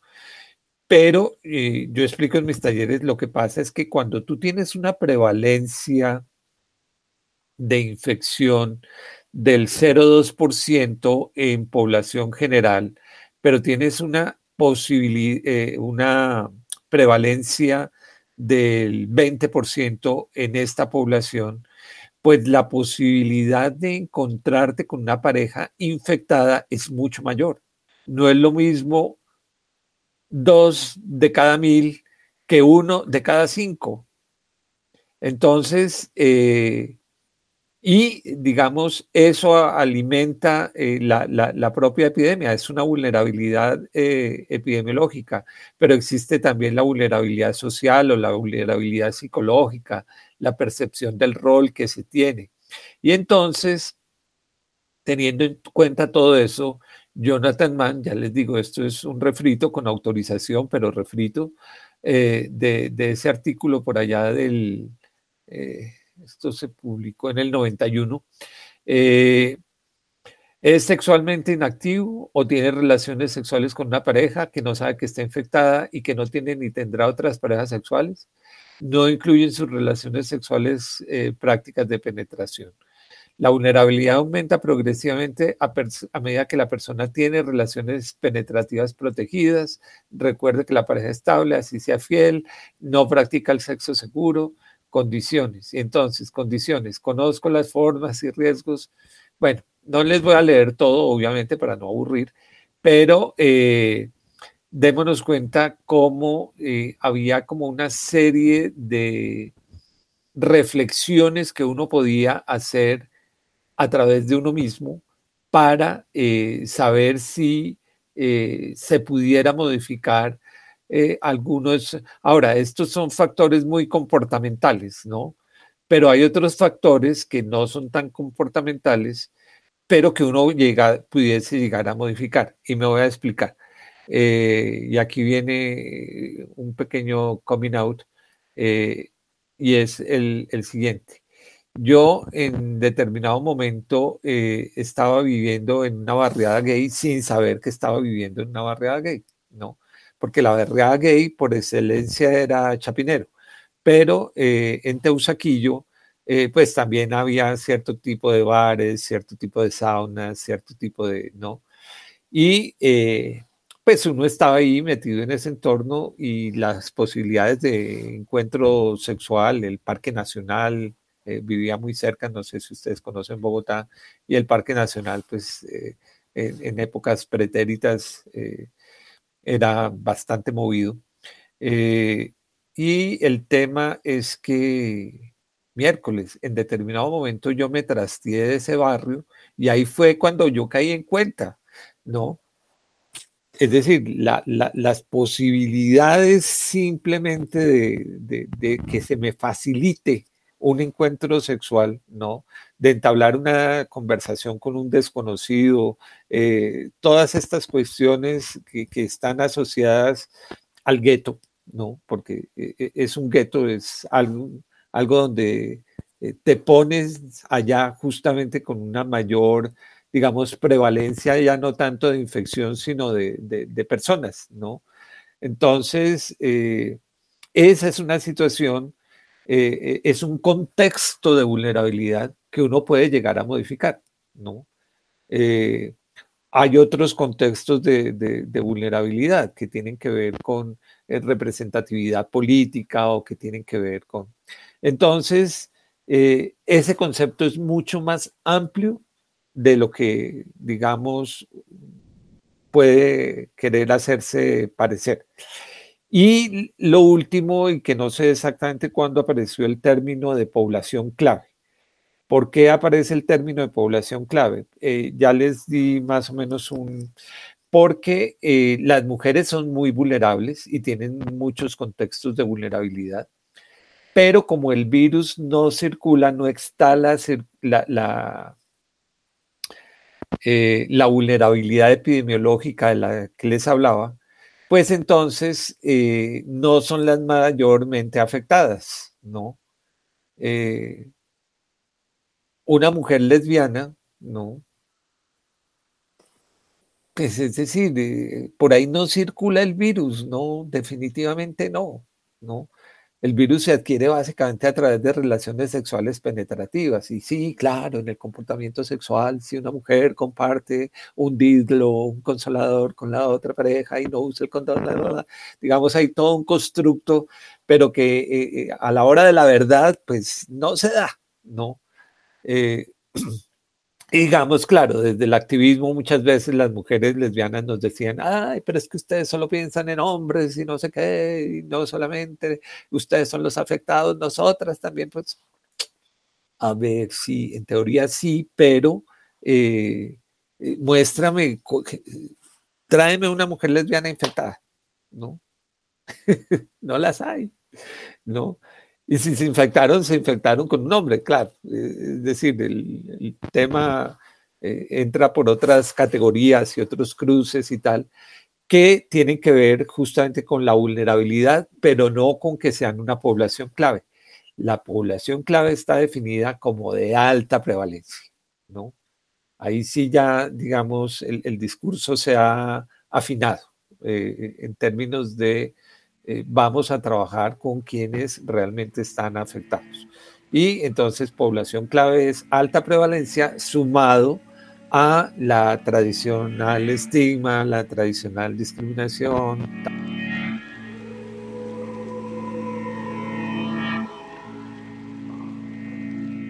Personas que se inyectan drogas, por supuesto, también, y tenemos estudios, si no las había mencionado, sorry, pero por supuesto. Ahora, la transfusión sanguínea eh, no es, eh, digamos, un comportamiento, en principio lo fue, en principio lo fue pues cuando no se sabía que existía el virus y no sé qué tal. Y eh, aquí en Colombia tuvimos por los años 90 un caso absolutamente desastroso de transfusión, de, adquirir la infección por medio de transfusión, porque un laboratorio clínico, mejor dicho, un, centro de recolección de donación de sangre, eh, para ahorrarse pruebas que en ese entonces eran más costosas y eh, entonces te recolecto sangre a ti, Juan Pablo, te recolecto sangre a ti, Carlos, te recolecto sangre a ti, Ricardo, a ti y a ti. entonces cogía cinco eh, alícuotas de, sangre y a esas cinco les corría eh, una sola prueba, ¿no? Pensando que si eh, salía negativa, eh, era que las cinco sangres estaban negativas. Y si salía positivo, entonces ahí sí le corrían la prueba a ver cuál de los cinco era que estaba infectado. Obviamente ese tipo de ilusión hizo que se pasara eh, mucha gente, eh, digamos que tenía la, infección como si no la tuviera, o que simplemente pudieran haber estado en ventana inmunológica y esa sangre la vendieron a diferentes clínicas y hubo alrededor de unas 20 eh, personas eh, infectadas eh, por el VIH. Entonces, eso tuvo desarrollos ulteriores y resulta que era que había también un donante de sangre que estaba infectado y a sabiendas de estar infectado iba a donar sangre, ¿no? Eh, esa persona terminó condenada a algo así como 11 años de cárcel, ¿no? Por el delito de propagación de epidemia que todavía existe en nuestro código penal. Eh, y, mm, pero hoy por hoy, eh, los temas de, o las posibilidades de que una sangre, de, de, que a través de una transfusión se transmita el virus, eh, son muy bajas, es decir, prácticamente inexistentes debido a los procesos de selección.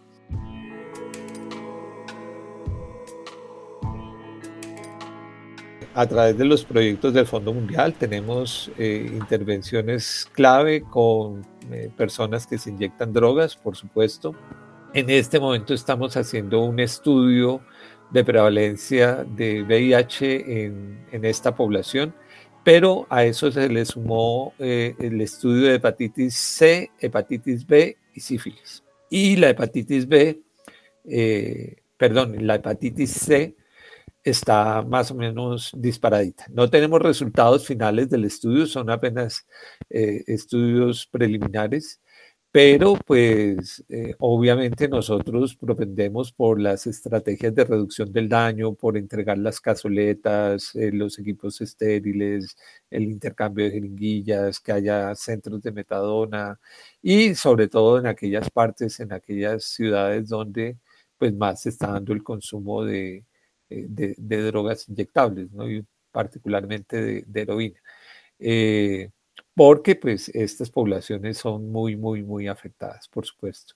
Entonces, eh, y no, y, digamos, hay buena receptividad, nosotros no hemos, eh, digamos, no hay tanto moralismo hacia el inyector de drogas como hay hacia, eh, me contaba un amigo que en el chat ahorita, ¿no? les voy a leer para que se den cuenta más o menos de lo que estoy hablando. Eh, tal, tal, tal, tal, tal. Entonces, eh, ahora estoy en una reunión con el Ministerio de Defensa. y caradita de dolor, emoticón de dolor, peleando con ellos. Dicen que hablar de orientación sexual es ideología de género. Yo le digo, ay, tan maricas. es decir, eh, bueno, Carlos comprende el término a pesar de estar viviendo allá. Eh, entonces, eh, eso sí que es mucho más fuerte de, trabajar, ¿no? El no en el proceso de paz, en el plebiscito, ganó a punta del discurso de la ideología del género, ¿no? Y de hacer, eh, como dijo el asesor de campaña, de votar a la gente con rabia, hacer votar a la gente emputada, ¿no? Eh, es decir, esos temas son muy fuertes digamos que tuvimos la ventaja de, de que al principio de los 80 eh, y 90 prácticamente no había consumo de sustancias inyectables en el país. No, yo creo que es más a partir como del año 2000, digamos, donde ya había terreno avanzado en términos del tratamiento, en términos de en las campañas, en términos del conocimiento, había, y entonces pues queda mucho más fácil eh, abordar el tema, ¿no? Eh, ¿no? Yo no estoy diciendo que no haya eh, estigma contra las personas que se inyectan drogas, por supuesto, y tienen doble estigma, ¿no? Tienen el estigma de, del VIH y tienen el estigma de, del consumo de sustancias psicoactivas. por supuesto que por ejemplo, ahorita eh, que no, que es que a una persona que se inyecta drogas no se le puede dar el tratamiento de hepatitis C, que es tan caro, y entonces, eh, porque no son adherentes y más o menos muéranse, ¿no? Entonces nos toca decirle a todos los prestadores de servicios de salud que no existe absolutamente ninguna razón desde la evidencia científica para decir que a una persona eh, que se inyecta drogas no se le pueda iniciar el tratamiento contra la hepatitis C, ¿no? Y que lo que usted tiene que hacer es sí garantizar un buen programa de adherencia, punto, ¿no? Entonces, eh, sí, a veces el estigma es soterrado, ¿no? Pero digamos, no lo tenemos tanto en medios de comunicación, no lo tenemos tanto, eh, digamos, en las mismas personas encargadas de la atención y digamos, eh, podemos hacer los llamados de atención desde la perspectiva de los derechos humanos, de la salud pública con mayor facilidad y no hay, eh, digamos, como voces que digan, no, pero ¿cómo se les ocurre? No, la gente, claro, allá adentro puede seguir llevando su, su cosilla eh, malévola y, que, discrimina y estigmatiza. Pero mm, yo creo que esa circunstancia de, la aparición relativamente tardía del consumo de sustancias inyectables en nuestro país, de alguna forma ah, representó, digamos, como un paliativo al hecho de lo que tú me estás preguntando, Carlos. En, los documentos de política, en el plan de Senal de Salud Pública, en los planes de respuesta al VIH, en la resolución 3280, en, en la política de consumo de sustancias psicoactivas, siempre, eh, digamos, se apunta a la dirección correcta, ya te digo, de reducción del daño, de no estigma, no discriminación, de que los insumos estén disponibles, de que existan las eh, fuentes de financiación. Y claro, en un país como estos siempre nos está faltando eh, cobertura, presupuesto, temas de esos, eh, siempre existen barreras como las que les estoy mencionando, pero pero bien, es decir, eh, desde la política estatal, por lo menos del Ministerio de Salud y Protección Social, eso sí les garantizo que, nunca ha habido, eh, digamos, miradas que, vayan en contravía de, de hacer lo correcto.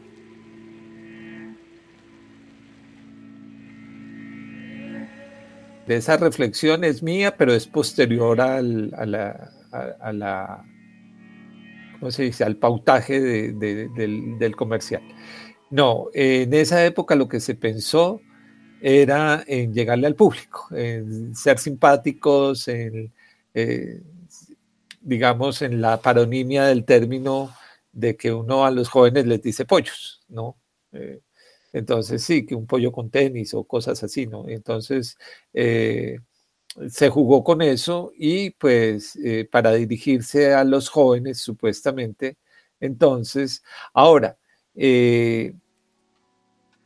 yo recuerdo cuando se hicieron los pollos y marca Lintas Publicidad, creo que fue la, la la empresa que trabajó esto y Hernán Salamanca y bueno, hay una serie de, personas. Dentro de esa cuestión de eh, dar un rostro, eh, surge otra idea y es eh, generar el contexto y rescatar las narrativas, ¿no? La narrativa es muy importante en términos justamente de reducir el estigma. Son personas, son voces, son miradas particulares que tienen que ser rescatadas y siempre desde la perspectiva de, del respeto a la autonomía, de los derechos humanos, de reducir condiciones de vulnerabilidad. entonces, esa es como, como la mirada desde la cual se construye, digamos, esta campaña que eh, ya por esa época, año 2011, empieza a circular más que por televisión, eh, por redes sociales. Ahí eh, es como circuló por televisión también, por supuesto, con unas versiones más cortas de 30 segundos de estas pequeñas historiografías, de estas pequeñas biografías, es mejor decir, entonces, miremos.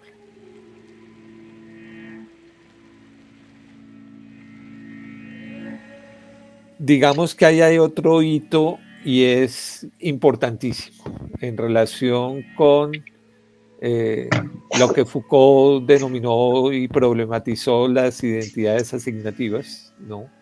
Pero es que eh, e, en este caso eh, sí valió la pena porque en principio se hablaba de hombres que tienen relaciones sexuales con hombres y dentro de los hombres que tienen relaciones sexuales con hombres se incluían a las mujeres transgénero, ¿no?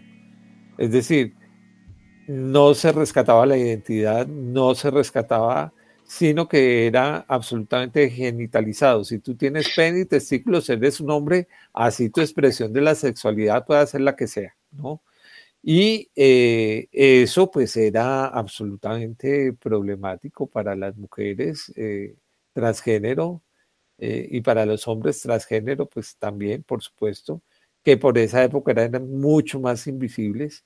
Y yo creo que hasta tan tardíamente como el 2007, los documentos inclusive de Donucida y de estas hablaban o, las incluían todavía como no, no había la diferenciación de considerarlas una población clave per se, ni eh, estaba al orden del día todo el discurso de la identidad, ni, ni, de las, digamos, de, la mirada del género, ¿no?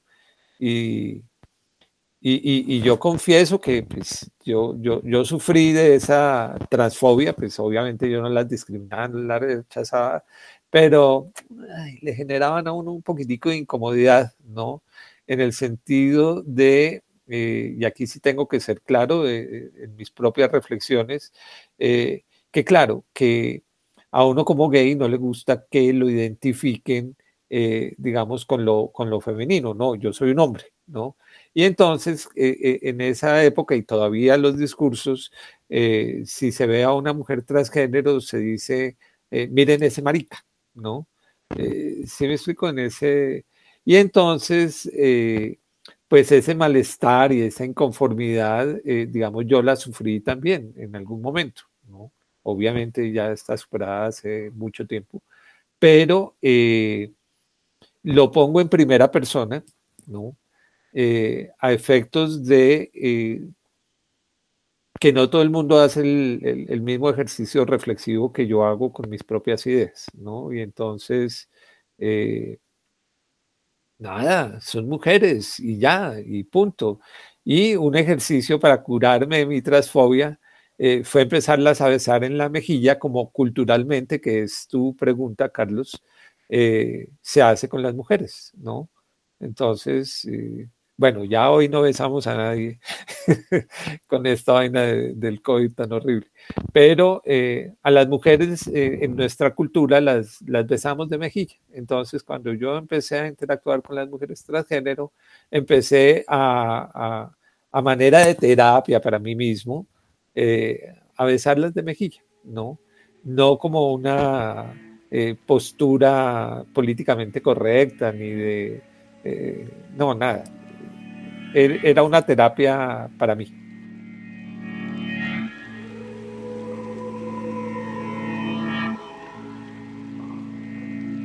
Démonos cuenta de los pollos pasando por eh, el SIDA no pasa si tú no lo dejas hasta personas distintas, derechos iguales, digamos, cuál ha sido la, evolución. Y aquí yo eh, le hago la crítica a Colombia Diversa, que eh, manifiesta que ellos no se meten mucho en temas de VIH porque no quieren que ese vínculo entre VIH y orientaciones sexuales e identidades de género diversas eh, se mezclen porque puede llegar a generar mayor estigma. Y yo les digo, no, yo me sumo a la mirada de Didier Eribon, que es el biógrafo de Foucault, que dice que eh, hoy por hoy eh, las luchas o las batallas que se dan contra el SIDA y las luchas y las batallas que se dan contra eh, la homofobia y la discriminación a estas orientaciones sexuales no son diferentes y que en realidad vienen siendo una sola. Entonces, digamos, esa es como la mirada que, que yo tengo en términos de, sí, yo me considero es muy difícil decir esto desde el Estado. De hecho, la otra vez eh, me llamaron y me dijeron, no, que tú como activista. No, y no, pues yo no soy un activista, ¿no? Pues, eh, el activista eh, pues está en las calles con las pancartas, tiene una posición política, digamos, más libre, si se quiere. Yo estoy muy amarrado también por la, por la institucionalidad, pero pero yo sí considero que, digamos, el trabajo yo lo he orientado, eh, ya les digo, el ministerio como un bastión de resistencia, ¿no? Eh, de, alguna forma un infiltrado más que un activista.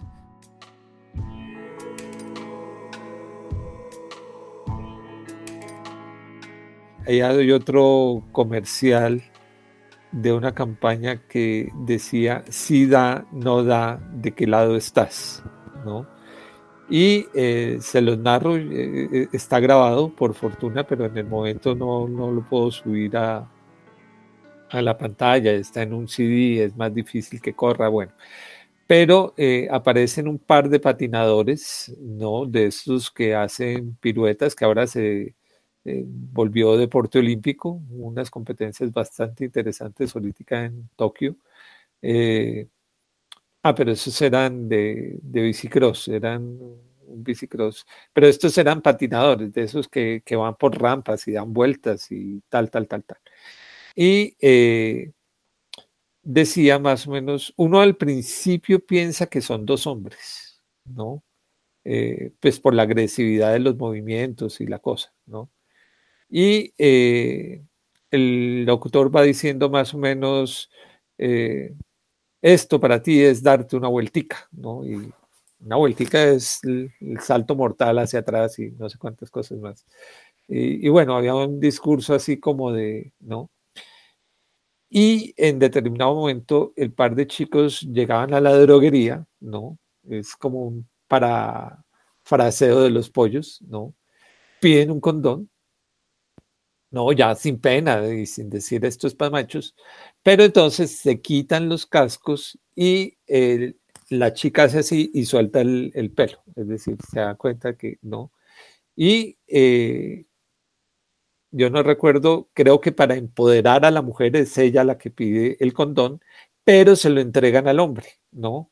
Que ahí hay una cuestión de, machismo, ¿no? Eh, justamente. Y entonces, eh, cuando eso sucede, ella se lo retira y, oye, no, un momentico, ¿cómo así? Aquí la que pedía el condón fue, eh, eh, es decir, en, ese tipo de comerciales siempre procuramos también empoderar un poquitico la voz de la mujer, ¿no? Eh, de pronto el, este Spamachos responde a eso, pero quedó en un tono que no es como tan convincente, ¿no? y, pero pues ha habido evolución. Lo de la cama extendida no, lo, no lo había leído nunca eh, digamos, ni me había fijado ni nada, yo estaba más centrado como, eh, para mí lo que rompe definitivamente el estereotipo en, eh, en este de Valentina es la presencia del novio, ¿no? Un macho, machote, ¿no? Es decir, acuerpado, mm, que, que, no se lee como marica, ¿no? Eh, es decir, es desde la mirada de la homofobia, eh, esto sacude más de, una mirada, ¿no? Eh, obviamente eso no se pensó así desde el punto de vista del publicista. Eso se pensó así desde la conversación que se tuvo con Valentina para realizar y donde ella dice, no, pues yo quiero que aparezca mi novio y bla, bla, bla, y eh, ver cómo es una persona que supera el contexto social, que es capaz de eh, enfrentarse a los estereotipos, ¿no? Pues lo cual nos pareció perfectamente válido y eh, así se hizo el comercial. El que aparezca en la cama, yo me imagino que que fue más una casualidad de decir, bueno, ¿dónde grabamos? Y no, pues aquí en el espacio de la intimidad, de mi cama, ¿no? Pero no, no, nunca lo leí como trabajo sexual o cosas así, ¿no?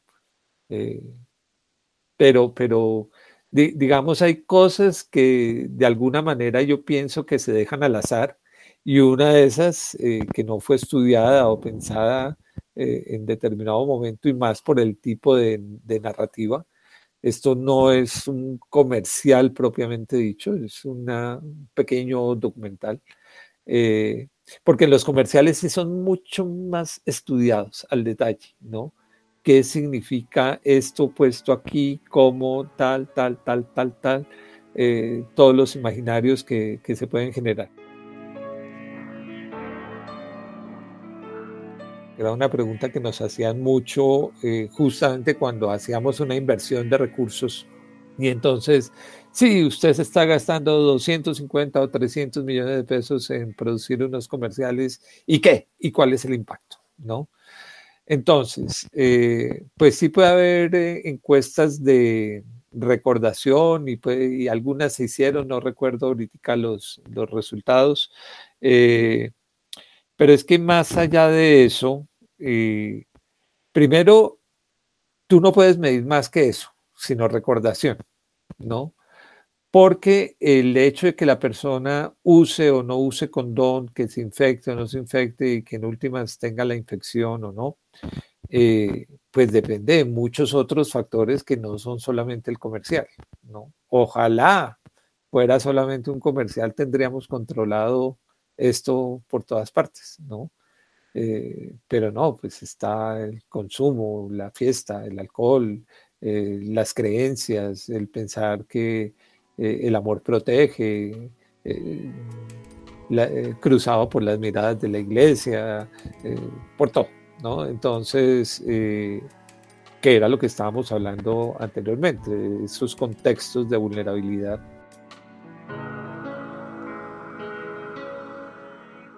Yo creo que la evaluación que se puede hacer más no es tanto en términos de qué tanto contribuyó a que se use el condón o no, o qué tanto contribuyeron a, eh, sino que tanto contribuyeron justamente a generar los espacios donde es posible la prevención. que es lo que se está haciendo hoy en día. Los proyectos del Fondo Mundial eh, se dan en unos entornos, eh, en unos contextos de vulnerabilidad que eh, y donde se alcanzan las personas, se les entregan los condones, las tal, tal, tal, tal. Es decir, las campañas contribuyeron a abrir el espacio, ¿no? y desde ese punto de vista, pues, y digamos, evolucionaron también en la mirada. De hecho, hay un documento de OPS donde había un publicista que se llama Pablo Lira, que era como el comunicador de, él era brasilero, eh, hasta donde recuerdo, y él recogió comerciales de todos los diferentes países de América Latina que de alguna manera eh, daban cuenta de esa respuesta a la, epidemia.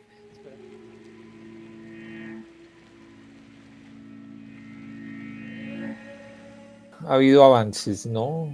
Antes eh, la muerte por SIDA tenía que ser escondida en términos de, desde el mismo certificado de defunción, ¿no?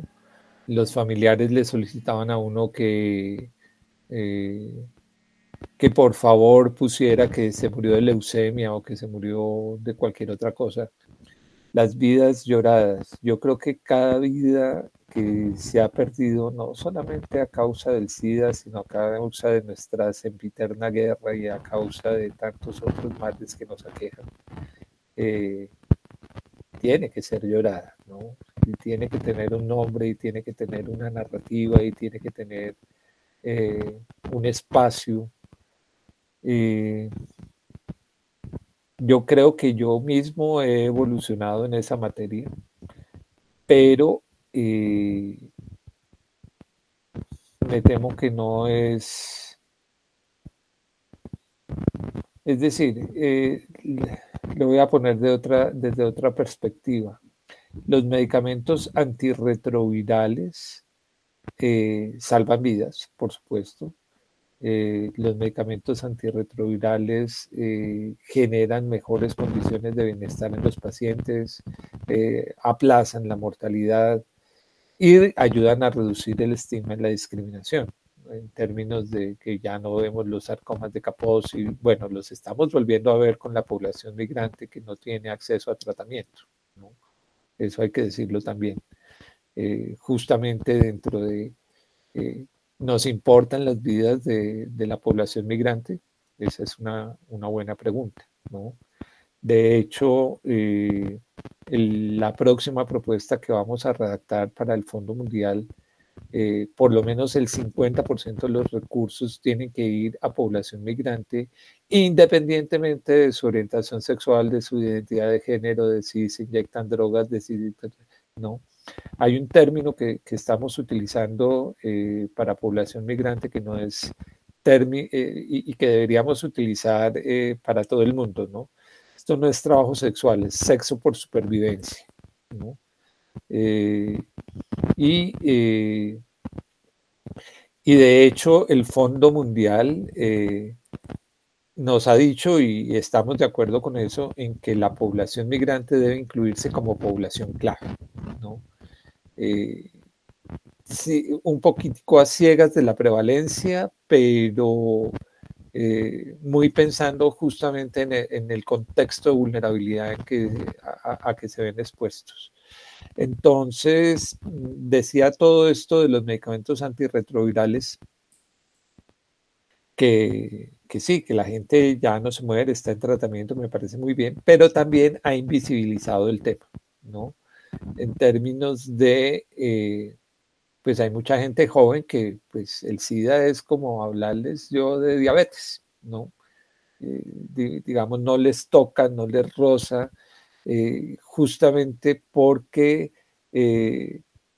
como que perdimos un tanto la sensibilidad o la capacidad de llorar por esas vidas, ¿no? Al principio de esta entrevista ustedes me preguntaban que cuál era como el equivalente del Names Project acá y yo les hablaba de las velatones, ¿no?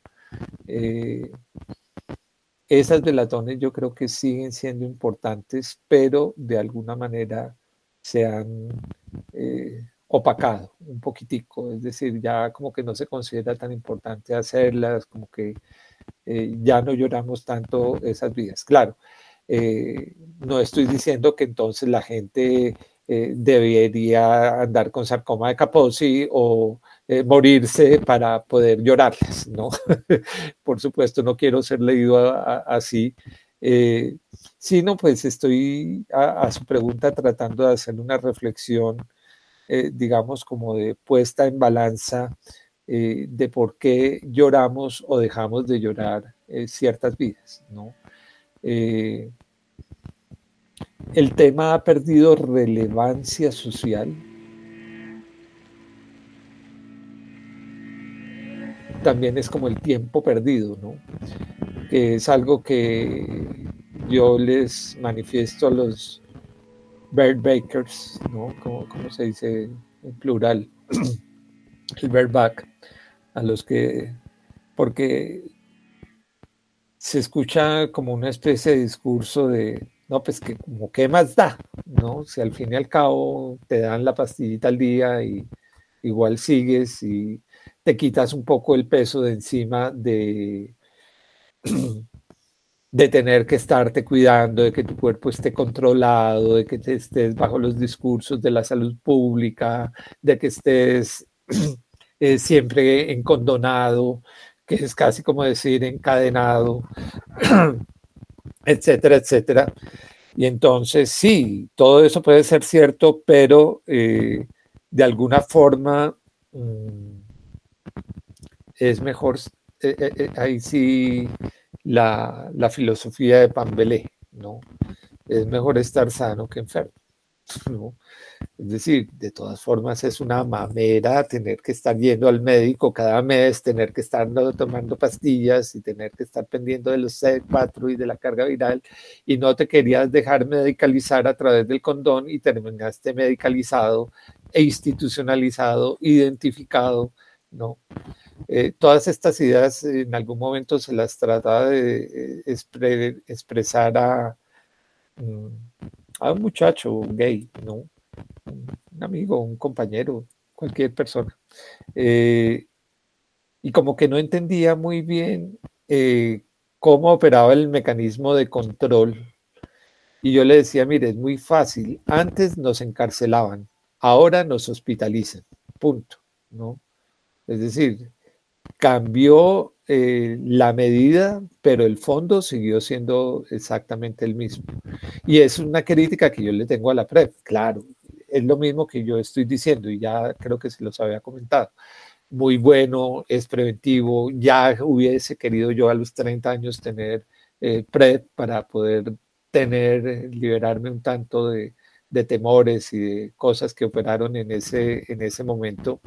Eh, pero la PrEP genera en el imaginario la idea de que tenemos que estar tomando una, pastillita y tenemos que estar identificados y yendo al hospital y de todas formas hospitalizados, sanos pero hospitalizados. Entonces, eh, e, esos mecanismos de poder y de biopoder y de control sobre las comunidades, sobre las sexualidades, sobre los cuerpos, han operado tan eficientemente que eh, las, muertes ya son ocultas, ¿no? De todas formas, tenemos 2.400 muertes eh, por VIH al año en Colombia, ¿no? Eh, la curva no decae a pesar de los tratamientos antirretrovirales, que es un resultado esperado de, tener acceso, y sin embargo sigue ahí, ¿no? Y sigue ahí porque eh, yo creo que el virus se resiste a disminuir su impacto eh, y es de alguna forma, eh, a ver, lo, voy a expresar de otra manera. Que está en el articulito de, de la reinvención de la autonomía, ¿no? Y es que el virus no se ha dejado atrapar ni en un tratamiento curativo ni en una vacuna, ¿no? Porque no hemos resuelto los temas de fondo que el virus vino a señalar, que son justamente esos, ¿no? Eh, la crisis de desigualdad, la discriminación, el estigma, el irrespeto a los derechos humanos, eh, el no llorar las vidas, el biopoder imperando de todas formas sobre las sexualidades, sobre los cuerpos. Y entonces eh, ese maestro de la sospecha eh, del siglo XX que viene a poner un poquitico el dedo en la llaga, pues hemos tratado de mm, imponerle el paradigma pasteriano de antibióticos o antirretrovirales o PREPs, eh, ¿no? Pero eh, los temas de, fondo siguen eh, igualitos. Y, y, claro, sí, no, las vidas no vienen siendo eh, lloradas y de todas formas hay un sector de excluidos, de todas formas las mujeres trans no tienen acceso al aseguramiento, de todas formas no tienen sedulación, de todas formas eh, eh, tienen unas condiciones de exclusión que eh, en últimas a nadie importan, ¿no? Entonces, las, las batallas, las, la metáfora de guerra no, no me gusta, las luchas, ni nada de esas cosas, ¿no? Pero la, la, la respuesta al VIH eh, innegablemente tiene que venir ligada a este tipo de reflexiones y a este tipo de, visibilización que se trata de hacer de las, eh, de, justamente de esas narrativas. A mí me gusta mucho el, tema de la narrativa en términos de veámonos reflejados también, ¿no? Eh, la asesoría es ponerse frente al espejo. ¿no? Eh, el asesor te refleja lo que eh, de alguna forma, eh, cuáles son tus temores, tus inquietudes, tal, el, asesor te... Pero el libro, la narrativa, la historia de vida y esto que ustedes están haciendo me parece de vital importancia en términos de vernos reflejados. dentro de la honestidad intelectual y de corazón que yo le he puesto a estas entrevistas, eh, pues obviamente a mí me surgen temores de, bueno, ¿qué se va a hacer con todo este material? ¿Cómo va a quedar parado yo? No sé qué. He sido absolutamente eh, nítido en, expresar las cosas, pero al expresarlas uno no deja de sentir cierto temor, ¿no? Y eh, eso es justamente porque seguimos siendo afectados eh, por la epidemia, de una u otra manera. Eh, eh, date cuenta, la hepatitis C en personas que se inyectan drogas es muchísimo más prevalente que el VIH, ¿no? ¿Y qué estamos haciendo? Es decir, y, para la hepatitis C tenemos tratamiento curativo desde hace poco, ¿no? Con los antivirales de alta eficacia, ¿no? Pero la hepatitis C en seis meses se cura, ¿no? Y seguimos rechazando el tratamiento simplemente porque hay un tema de, estigma. Pero si tú adquieres la hepatitis C por otro lado y que no eres inyector, tú sí ameritas tratamiento, ¿no? Es decir, ahí no hay problema y los medicamentos siguen siendo costosos y tal, pero mm, la, hepatitis C es mucho más transmisible, la hepatitis C eh, afecta de, pronto más a, la población. Y, no, le tocó falsida eh, venir a, señalarnos eh, qué era lo que estaba en crisis en ese proyecto moderno después de, suscribir los acuerdos de Nuremberg y después de los juicios de Nuremberg, perdón, y de eh, suscribir los acuerdos para la conformación de las Naciones Unidas y de decir, sí, no, vamos nuevamente por el paradigma del progreso sin fin basado en la razón. Y resulta que eso hace crisis eh, por todas partes, ¿no?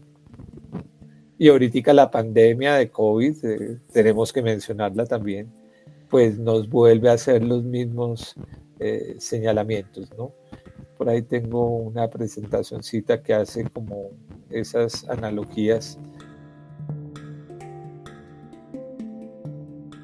Hilos de Sangre, Historias y Memorias del VIH-Sida en Colombia, es un proyecto de Carlos Mota y Pablo Bedoya. Edición de audios, Juan Camilo Ortiz, con apoyo de Penn Mellon Just Futures Initiative, Museo de Arte Moderno de Bogotá y Grupo de Investigación en Intervención Social, Universidad de Antioquia.